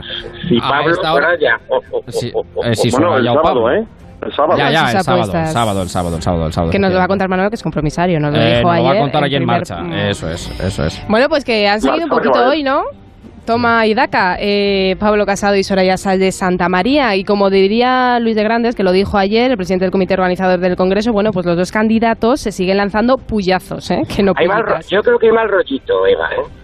Hay, hay bastante, yo creo. Lo que pasa es que lo intentan ¿Eh? maquillar. Es verdad que Pablo Casado, como tiene esa sonrisa tan profiden y tan perfecta y tiene esa cara de majo, pues es como que parece que no pasa nada, pero pasa. Oiga, se hicieron unas fotos el otro día en la cena del grupo Sí, parlamentario ¿verdad? que estaban los dos que parecía Estaban ahí de compadreo. parecía la luna de miel de Gloria Lasso Oiga, parecía a- a Aguilar, ¿quién va a ganar? A ver.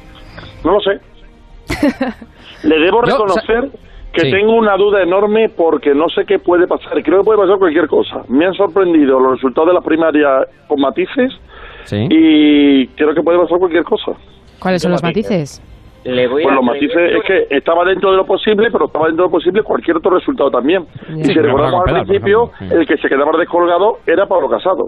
Y si ven la- las primeras tres horas de resultados, porque eso sí, el Partido Popular dio los resultados en escasamente tres horas, no como Podemos que tarda dos días y medio y no sabemos qué ha pasado. La realidad es la realidad. En tres horas estaban los resultados. Lo que O sea, a mí me queda claro es que si Podemos tardar más, podemos tardar más en construirle la piscina en, en- en el chalet de Pablo Iglesias que en dar los resultados. Pues, bueno, pero no es el caso. Eh, a, a mí me llamó la atención que durante las primeras dos horas Pablo Casado iba en cabeza, muy en cabeza. Mm. Pero echando Yo cuentas, Manolo, se supone que los compromisarios que en su momento apoyaban a María Dolores de Cospedal, afín a la candidatura de Pablo Casado, se entiende que van a apoyar ahora pues a Pablo Casado y van a dejar... De hecho, Pero Manuel no- Coto, ¿eh? pero Manuel no es matemático eso Pero ¿eh? claro, no es matemático, No, es no, lo que no, todos, lo que no, todos suponen, pero parece que Soledad de Santa María también Eva, tiene bastantes Eva, apoyos, ¿eh? Era que no funciona así porque es que no hay repre- no, se- no son representantes de los resultados de las circunscripciones locales. Claro. Por tanto, los compromisarios no se ven obligados de ninguna forma por el voto de su circunscripción. Claro, Así no están es obligados, pero se entiende que hay una simpatía, ¿no? O, o, bueno, no simpatía hacia Pablo Casado, sino antipatía a Soraya de Santa María, Bueno, ¿no? Pero- sobre todo- A ver. arrasado a Pablo Casado, lo tengo clarísimo, ¿eh? Sobre todo lo que ocurre aquí es que eh, puede haber compromisarios que vengan de zonas donde eh, pues otros candidatos ya han ganado su favor para Casado en lugar de para Soraya. Mm. Pero eso también eh, se empieza ya a hablar entre los simpatizantes afiliados del Partido Popular. Habría muchos de aquellos que, que fueron a votar que se sentirían defraudados si los compromisarios no acompañan lo que ha sido el designio de la mayoría. Claro, que que es una mayoría muy escasa. ¿eh? Una Claro, es que el pregunta, una pregunta. ¿Cuál es el definir de la mayoría cuando uno tiene 36 y el otro 34%? Pues eso, Mm. pues eso le digo Pero- que es muy escasa. Pero el PP, por ejemplo, siempre ha defendido no la lista más votada, ¿no? Que precisamente por Ya, esos pero- pactos, bueno, quiero decir que eso es lo que siempre ha No, no, defendido no, el no, PP, no, no, incluso no, no, no. Soraya. No, no, no, no, no, no, no. Ah, bueno, pues No, segunda vuelta. El Siempre discurso hemos- de María, Lo- de María Dolores de Cospedal aquí en Castilla-La Mancha, por ejemplo, cuando siendo la más votada, Pero vamos a ver Sí, cuándo pero es no- no- no porque no hay gobernar. segunda vuelta, porque en no hay segunda vuelta. De todas formas, a ver, a mí lo que me parece, eh, eh, no, me, no me gusta y me parece bastante ilógico, es que no puedan votar los, los mismos que votaron en la primera vuelta. Es una cosa que no digo Bueno, pero eso ya el procedimiento está es una cosa establecido. interna del Partido Popular, Ah. pero yo personalmente no Bueno. lo digo antes. A mí, en cualquier caso, eh, este congreso me parece cada vez, eh, me recuerda muchísimo al de Zapatero y Bueno, eh, en el 2000, por lo ajustado que va a estar, porque Sí. yo creo que va a estar bastante ajustado. De hecho, La Razón lleva hoy eh, en su digital una encuesta de NC Report que dice empate técnico entre Sáenz de Santa María y Casado. Es verdad que los ánimos al principio estaban muy por Pablo Casado, parecía que iba a ser el gran eh, vencedor y ahora parece que la cosa se va igualando. Una cosa que no entiendo eh, es que, Yo lo que no que quieren, que no, no quieran, bueno, pues ese empate técnico, dice La No, Razón. no, no, empate técnico porque, vamos a ver, ¿han hecho una encuesta entre los 3.000 compromisarios que vamos a ir a votar a Madrid? porque a mí, encuesta, lo ¿no? que opine el resto, lo que opine el resto, me da un poco igual. Es como cuando me preguntan quién quiero que sea el presidente del Madrid. Para mí es peor. Ujú. Bueno, Entonces, eh, pregunten a los socios del Madrid, no me van a preguntar a mí.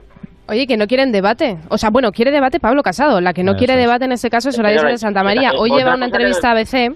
sí, sí, ¿qué dice Marín? ¿Qué dice? No, no, no, que digo que es otra cosa que no puedo llegar a entender. Que no quieran Ya, debate, yo tampoco, que no me lo entiendo. parece... Pues yo sí lo puedo entender. Porque llega un momento en el que el debate acaba discutir, acaba poniendo a uno frente al otro. Y, y desde luego lo peor que podría pasar es que estamos eh, saliendo del Congreso de Madrid eh, los bandos separados. Es lo peor que nos Manolo, podría ocurrir al partido Manolo, y a España en general. Manolo, y no es peor este mal rollito que se respira, porque es evidente que mal rollito entre Soraya Sánchez Santa María y Pablo Casado. yo hago otra lectura.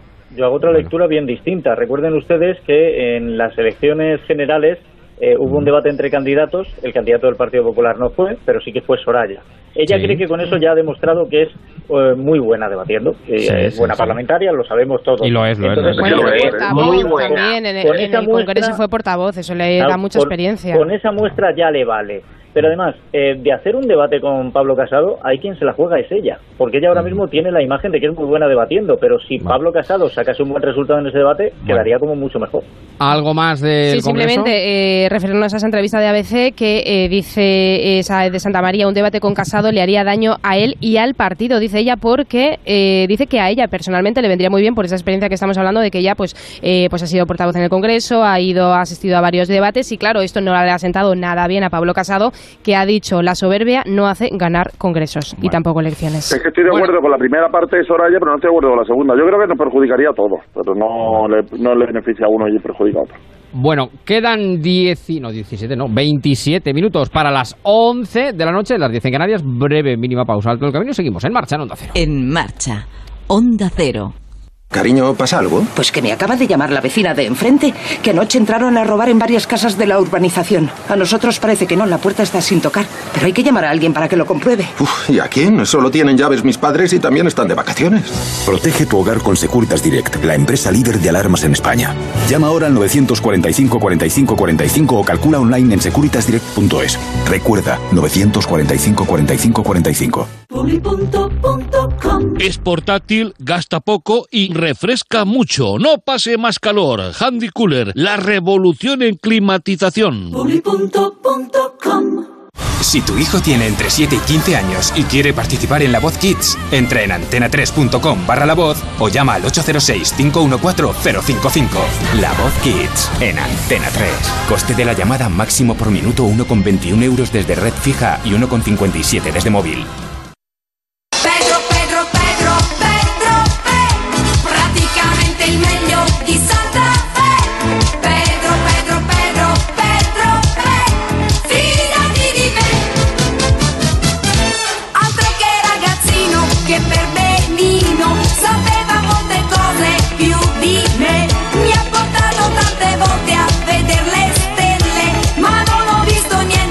Bueno, menos 25, las 11, las 10 en Canarias y el presidente del gobierno que, claro, vuelve a ser la actualidad, naturalmente. ¿Quién preferirá a Pedro Sánchez de rival? ¿Le preferirá a Santa María o preferirá a Pablo Casado? Pregunto, no sé. ¿Qué creen ustedes?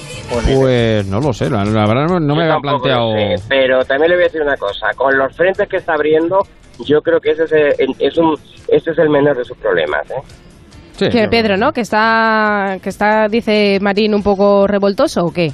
Pues hombre, yo que está muy revoltoso, es que se están metiendo en unos fregados verdaderamente innecesarios.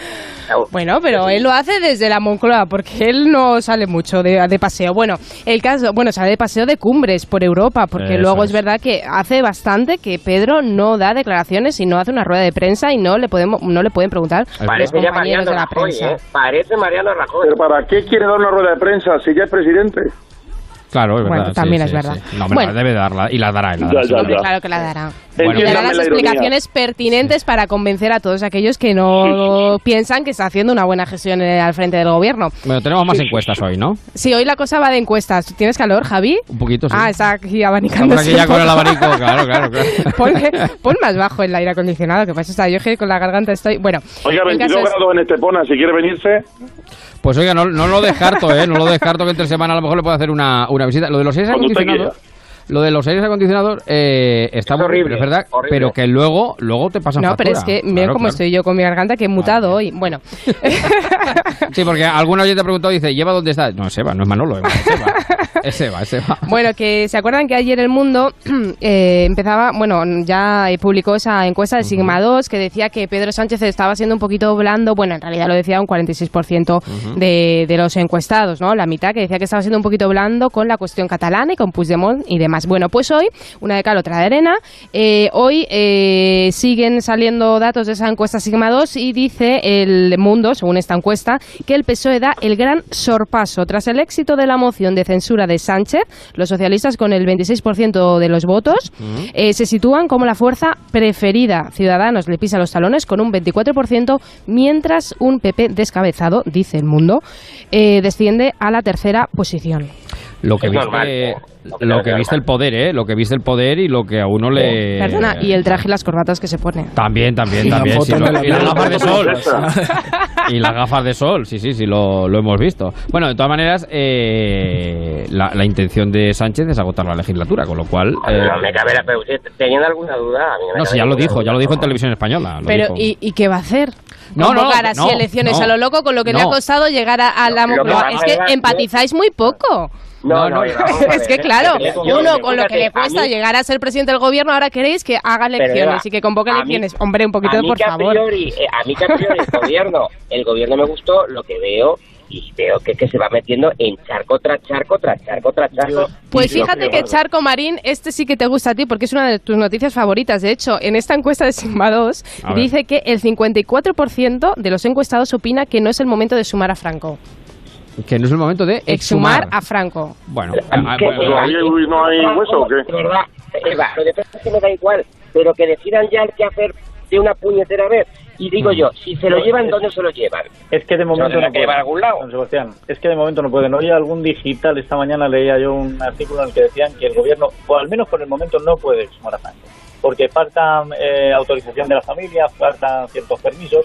Bueno, Bueno. es que es muy fácil. eh, Pero no, no, cosas. no formas- son necesarios todos esos hay- permisos. hay- de todas maneras, ahí eso se votó en el Congreso también, o sea que en un momento determinado eh, Sí, sí, no, sí, esto- lo, lo tendrá que hacer, lo tendrá que, que Claro, hacer el, que. Él dijo que en esta legislatura, en estos dos añitos que Bueno. le quedan, que Pero vamos va- a ver, Bueno. que me Eva, que me parece fenomenal, que me parece sí, sí. estupendo, pero que Ujú. ya decidan qué demonios hacer. Que es que llevamos nueve Oiga, años en por el programa cierto. y nueve años con la puñetera... Sí, sí, es que, eh, Marín, yo le voy a afectar con este tema porque es verdad que se nota cuando lo dice ya el, el cansancio y el, el- aburrimiento el- del tema. Hablando de Sánchez, a ver, Aguilar, venga, rápido. Pregunta sobre esto. Dice que no es el, el 46% opinan, o el 54% opinan que no es el momento de sumar a Franco. Mi pregunta, por si acaso está vivo.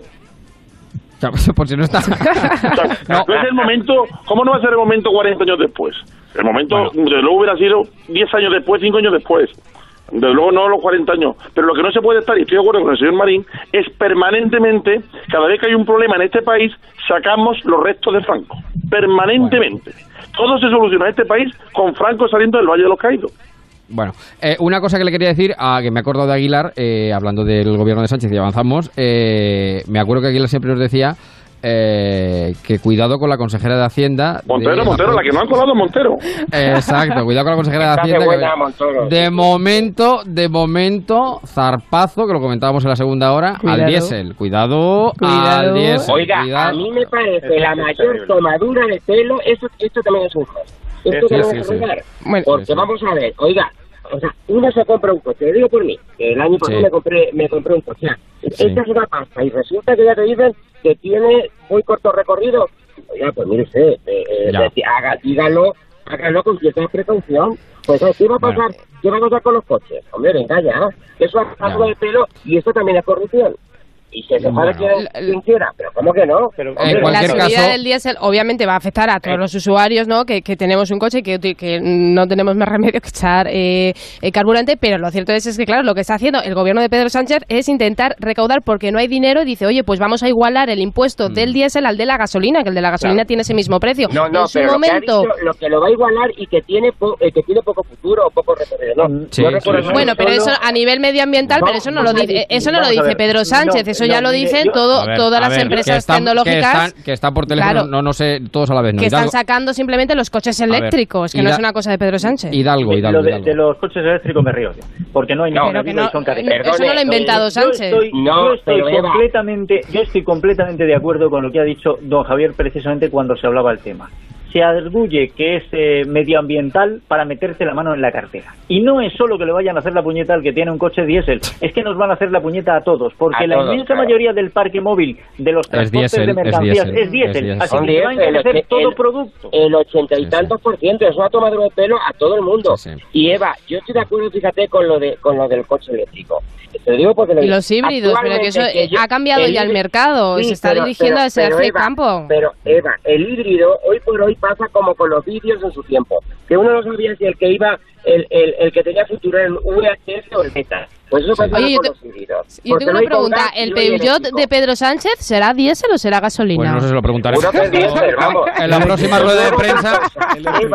El único eléctrico que hay cuesta 100.000 euros, que es el Tesla. Hombre, eso ha tomado de pelo al ciudadano. No, pero hay otras marcas de coches que tienen coches eh, híbridos con Híbrido. combustibles alternativos que sí que sí, que contaminan mucho menos y seguramente Y- y que son digan lo que digan los políticos, diga que di- lo que diga Bueno. cualquier persona por Pero los si yo- protocolos anticontaminación iremos hacia allí.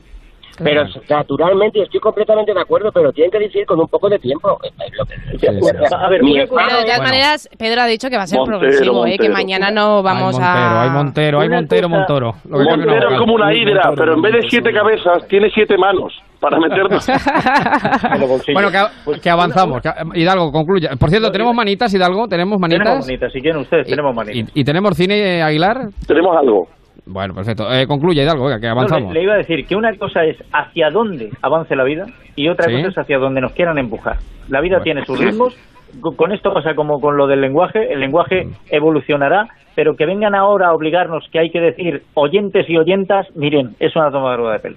No, oiga, lo de, lo Pero de empujar siempre nos empujan, Emilio. Eh, Siempre nos No, no, empujan. no. En su momento la vida te motivaron, motivaron los coches empujar. diésel. En su momento motivaron el carburante diésel, precisamente porque decían, ay, no, es mucho más ecológico, es menos eh, dañino que la gasolina, para motivar que se compraran coches diésel y así hizo toda la población. y ahora que quieren, pues cambiar pero, el Eva, discurso. Es y que a día de hoy hay diésel que consume que contamina menos que gasolina. Sí. Es que lo hay. Sí, es verdad. Pero Eva, si yo estoy de acuerdo en cambiar a un híbrido y demás, Bueno. pero yo creo que Tiene- deben informando, no se puede decir, esto tiene poco recorrido. De la ¿no? noche a la mañana, sí. Bueno, venga, claro. avanzamos, avanzamos. Se nota que tienen, to- todos tenemos coches diésel. Sí, Eh, totalmente. ¿qué, ha pasado, qué ha pasado hoy con Puigdemont? ¿Qué ha pasado hoy con Puigdemont? Bueno, pues que mm, eh, Puigdemont pues va a presentar mañana un nuevo movimiento político, ¿qué les parece?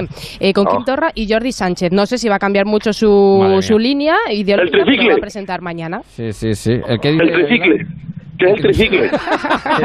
Totalmente. Pues podría ser, podría ser. Y Jordi también, Sánchez, Quim Pues Torra eso- y Carlos Otra- Puigdemont.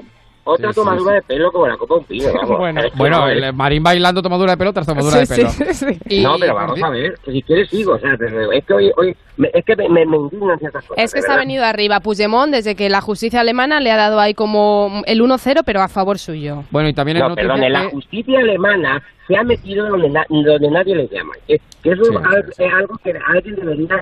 Oiga. ¿Y ustedes no creen que un trío formado por Quim Torra, Jordi Sánchez y Carlos Puigdemont han metido a Quim Torra para que le lleve los bocadillos a la cárcel? Pues- Habrán dicho, mete uno que esté en la calle para que venga a visitarnos. Bueno, y también es noticia hoy que va a comparecer el director del CNI eh, por eh, bueno, la famosa Sí, bueno, cita por eh, de las conversaciones, ¿no? El comisa- eh, comisario Villarejo y eh, Corina. En los últimos días han divulgado esas conversaciones, eh, bueno, donde se dicen pues eh, cosas bastante comprometidas, ¿no? Donde en principio, bueno, pues supuestamente eh, el rey emérito tendría cuentas en Suiza, utilizaba eh, de testaferro a Corina eh, y demás. Entonces, hoy, por a petición propia, el director del CNI, Félix San Roldán, pues eh, pide comparecer a puerta cerrada en el Congreso pues para explicar todo lo que sabe a cuenta de esas conversaciones que, por cierto, Corina ha emitido, emitió un comunicado. Eh, dice que se está haciendo una campaña de descrédito con motivación política, tampoco ni desmiente ni confirma que esas conversaciones sean reales, porque también se, se dijo que a lo mejor podían ser, no podía ser ella.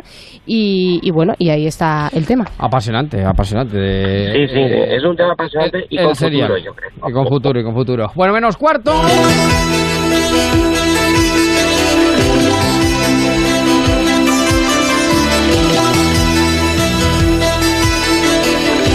Por cierto, eh, quiero aclarar una cosa, aunque luego, bueno, tenemos eh, el tiempo de redes, eh, pero he visto un tuit, y es que lo quiero aclarar, porque no vaya más. Eh, en Twitter, eh, alguien, Jorge Pérez, dice, dice, me parece muy mal que desde la radio Onda Cero hagan apología del consumo de alcohol, normalizando su consumo con el tema de los gin tonics, cuando perjudica seriamente a la salud. Eh, tomen nota, señores, de G- GT Alcohol Semi, que por cierto luego eh, ha contestado y además, en fin, nos, nos lo retuitea. A ver, aquí no se ha hecho apología del consumo de alcohol de nada. Aquí se ha hablado de lo que es eh, una, bueno, eh, eh, dentro del ámbito de la coctelería. Una eh, tendencia. Efectivamente, una tendencia que hablamos con barman, hablamos con eh, personas que saben eh, cómo prepararlo. En ningún momento se hace apología del consumo del alcohol, faltaría más. Y además Eh, recordamos que la dosis de alcohol tiene que ser mínima en un cóctel y hay cócteles es, sin es. alcohol. Es decir, en supuesto. España pecamos, lo, lo dijimos ayer, que pecamos de echarle mucho alcohol a los cócteles. En este caso hay que echarle un poquitito, porque no la cuestión no es emborracharse, la cuestión es tener un consumo prudente. Exacto, exacto, exacto. Con prudencia, con prudencia, naturalmente. O sea que. Por ejemplo, no significa hacer apología. Exacto. Lo Pero digo que, pedimos eh, disculpas. No, pero sí, es que se No, que no hay habla, que pedir disculpas de nada, hay que aclarar. se habla de que efectivamente se habla se habla de lo que es una realidad, de lo que es una tendencia en este caso en el ámbito de la coctelería, en el marco además de un sábado noche, donde eh, en fin, pues eh, quien más quien menos sale y Lo- de forma y moderada, de forma moderada, quien quiera y quien no, como por ejemplo Eva, ¿no? Que Yo, por ejemplo, claro, yo aquí Eva- no tengo Eva- problema porque yo Eva soy cero abstemia, alcohol, soy abstemia. absemia, no Eso bebo. es, eso es. eh, los mojitos sin no alcohol están no buenísimos y yo, pues, me, Sí, sí. yo en ese tema me retiro, la Así verdad. pues- Es verdad que yo con el alcohol, cuanto menos mejor, no soy nada aficionada del alcohol y me parece que no hay necesidad. de- es verdad que dentro de, bueno, pues el ámbito juvenil se potencia mucho el no, es que tienes que beber y si no, no te lo pasas bien. Me parece totalmente un tontería. error y Sí. creo que el alcohol está bien en su justa medida. Siempre consumo responsable y siempre cero alcohol en la carretera. Eso sí, Siempre. eso sí. Siempre, eso pero sí. ni, aunque es que, bueno, no me voy a hablar de este tema porque, claro, para mí.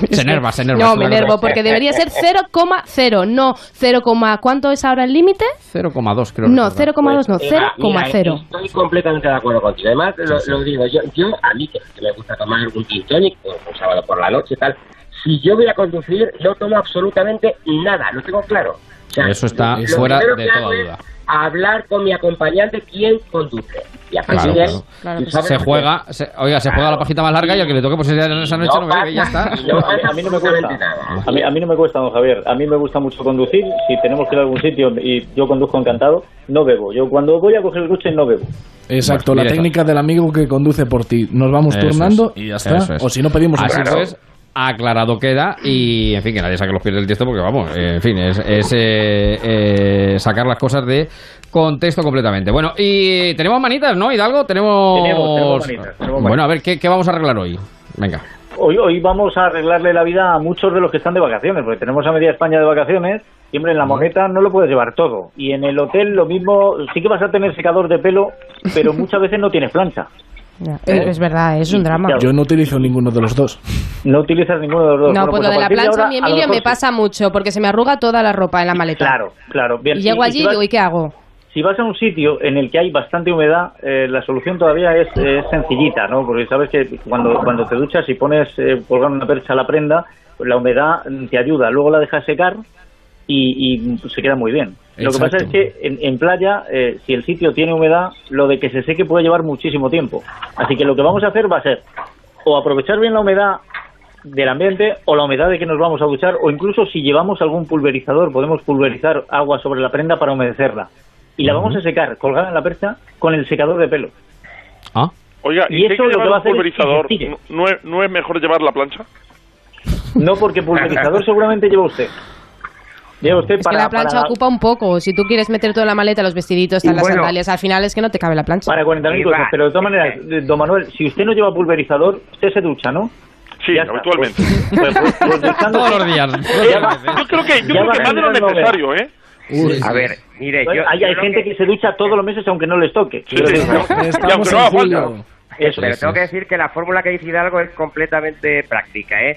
Yo Sí. cuelgo la, el cue- cojo una percha y la pongo en la, en, en la ducha, en la, en la barra de la ducha. Y efectivamente pulverizas y con el secador y, y, y queda como, como planchada. Y luego hay otra cosa, que hay unas planchas de estas de viaje, mi madre la tiene y va, esto es estupenda. Una plancha que Sí, no pero eso nada. no, eso no Sí. plancha nada, Marín. Eso, mira, lo he probado Pero, yo y ¿cómo es que que no? Nada. ¿cómo que para Uy, Perdóname, Eva. para Tú te lo llevas, vale. tú te lo llevas, lo usas y te quedas plancha. Pero lo más práctico, lo del Bueno, secador realmente es muy entonces- práctico, ¿eh? La, la- la cuestión es pulverizador entonces por, por, por plancha, ¿no? Pul- Eh, pulverizador o ducha. Es humedecer la prenda, ponerla en una percha y la vamos a secar con el secador de pelo. Muy bien, muy bien. Y muy se va a bien. quedar como si lo hubiéramos planchado. Se queda. Pues ya está. Pues ya también sirve, eh, te, te mojas la mano y así eh, la abres un poquito y es Le salpico. Sí, va. O sea, tu mano, Marín, es la plancha, ¿no? Directamente, directamente. Bueno, soluciones, soluciones de primera mano, nunca mejor dicho, de primera mano para, para la- los hay, problemas que... hay otra que- solución, pero es mala para el verano. ¿Qué es? Que es ¿Cuál? que si está todo muy arrugado te pones un jersey.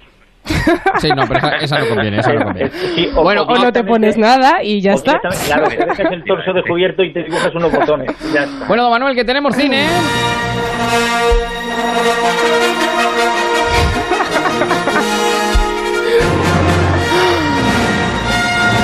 Cuéntenos qué tenemos que ver esta semana para aquellos que estén de vacaciones y los que no, que se tomen un respiro, que es siempre bueno ir al cine. Antes hablábamos de teatro, que hay mucho festival y bueno, aquellos que les pille alguno cerca, pues lo que lo aprovechen, pero la gran pantalla que nos ofrece Aguilar esta semana. Pues mire usted, para pasar el rato, porque buscan un cine cómodo y que no dé mucho de pensar, y seguro que esta va a ser la película que va a arrasar, desde luego no es la mejor película de la semana, pero la que va a arrasar. Y fíjense, cuando hacen una copia de algo interesante y productivo, aunque con más efecto y mucho más moderno, pero todo sale peor, pues sí, eso pasa con los gobiernos del PSOE después de Felipe González y con el Corazón Llamas. Y sobre esta, pero con mucho efecto, Niño en Peligro que ni las cuevas tailandesas. Allí está Dwayne Johnson, que era líder de equipo de rescate de rehenes del FBI y ahora trabaja en seguridad de rascacielos cuando está en uno de sus trabajos y alguien lo boicotea y empieza el incendio en China en el rascacielos. ¿Y la película cómo se llama? El rascacielos. Una hora y cuarenta de acción y tiro que ni traen en Inglaterra. Bueno, o sea, que esa es la que probablemente va- vaya a tirar. Yo he Va a ir todo que- el mundo a ver esto sin lugar a duda, ¿eh? Sí, sí, Esto yo he es, visto que- es una mezcla entre la jungla de cristal 1 y el Coloso en Y el llamas. Corazón Llamas, sí, sí. Sí, sí. Yo, yo eh, pues fíjese, yo voy a ir además con mi niño, voy a ir a ver a otra que tiene una pinta excelente, que es la de... Hotel Transilvania 3. No, no, la del Gran Verano de mi vida o el Verano de mi vida. Ah, sí, es una comida que tiene buena Eh, pinta. sí, tiene sí, buena sí. pinta, tiene muy buena Sí, pinta. sí, que esta parece, tiene buena pinta, sí. Es una producción de A3 Media y tiene una pinta excelente, así que también, en fin, eh, se nos acumula el trabajo, tenemos que ir dos o tres días al cine. Pero si estás de vacaciones. Efectivamente. Tienes tiempo para todo. Estamos de vacaciones. Efectivamente, de vacaciones. Bueno, Sony 53, que llegan enseguida las noticias.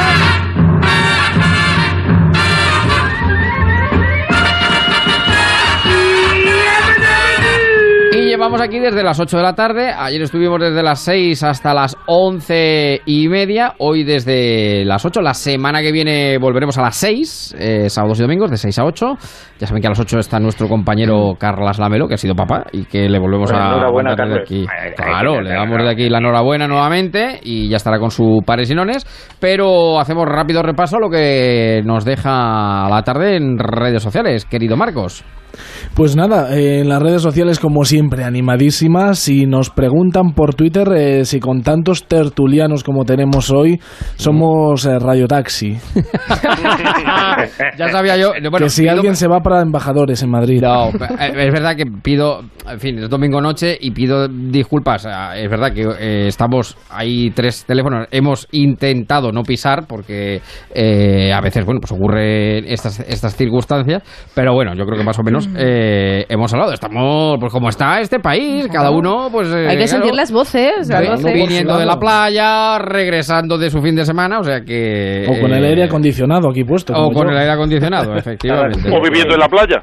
También, también. Es también. Denos envidia, denos envidia. Yo, en- También. yo entiendo, Eso es, eso. entiendo que haya gente fastidiada porque ha ganado Francia, o sea que es, que es normal. bueno, ¿alguna Leía cosita un más? leía un tuit que, mm, que decía que, que eran ganadores, pero no dejaban de ser franceses. O sea que Ujú. bueno. Eso es. Y nada, pues eh, recordar que ayer le pedí a los oyentes de Marcha que nos siguieran en arroba en barra baja marcha para que nos mandaras, eh, Javito, que hoy no te he llamado Javito, el baile del tiri tiri tiri tiri. Celebración. Jotera Salsera. Claro, porque Ese teníamos que conseguir 60, solo 60 followers más, ¿vale?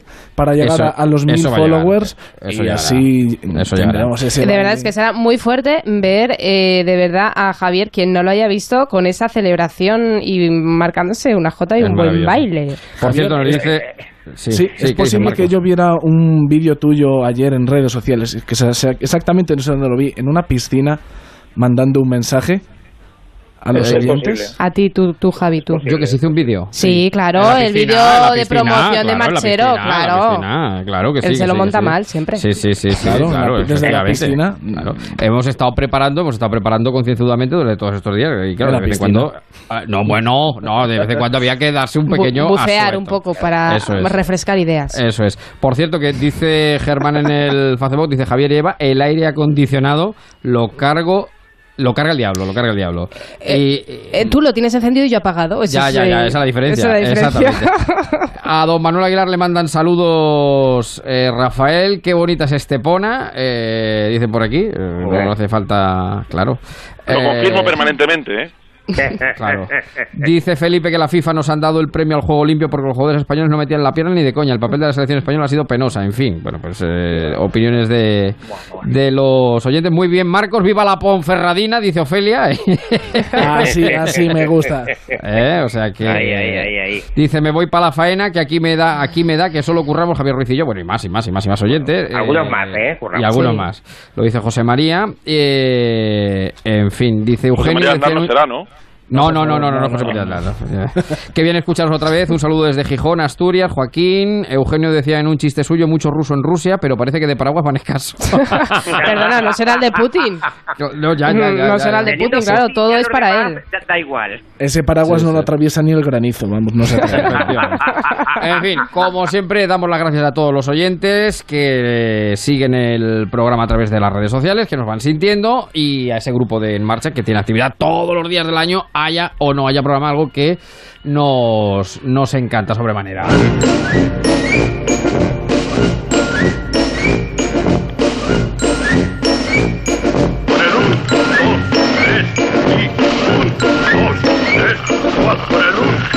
1, 2, 3, 4 nos vamos retirando prudentemente. ¡Canción!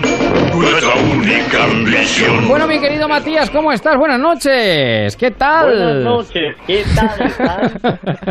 Pues mira, aquí ya acabando un fin de semana estupendo, un día de muchas Intenso, emociones fuertes. Todo muy intenso con la final del Mundial, desde luego. Es, es verdad, muy intenso, sobre todo para los franceses y los croatas. Yo, yo diría que incluso ya más intenso para los croatas que los franceses, porque ya fíjate. Pero bueno, ¿cuál es el titular, la reflexión que realizas antes de terminar y poner el colofón a este en marcha del domingo 15 de julio, querido amigo? La selección española recibe el premio al juego limpio. Desde Bruselas no se lo creen. Todavía recuerdan a Puigdemont y dicen que aquí todo es muy sucio. De todo allá la viña del Señor, de todo allá la viña del Señor. Bueno, disfruten de la semana que queda por delante. Si empiezan ustedes sus vacaciones, pues no les digo nada. Y si siguen ustedes trabajando, pues suerte que tienen trabajo, no lo olviden nunca. Y que nosotros seguiremos en marcha la semana que viene desde las 6, de 6 a 8 de la tarde. Don Manuel, cuídese mucho. Un abrazo enorme. Un abrazo Emilio, fuerte, Estepona. Sebastián, un abrazo enorme. Feliz semana Mar- para todos. Un abrazo grande, Marcos. Otro para ti. Mil gracias por todo, como siempre. Hasta el sábado.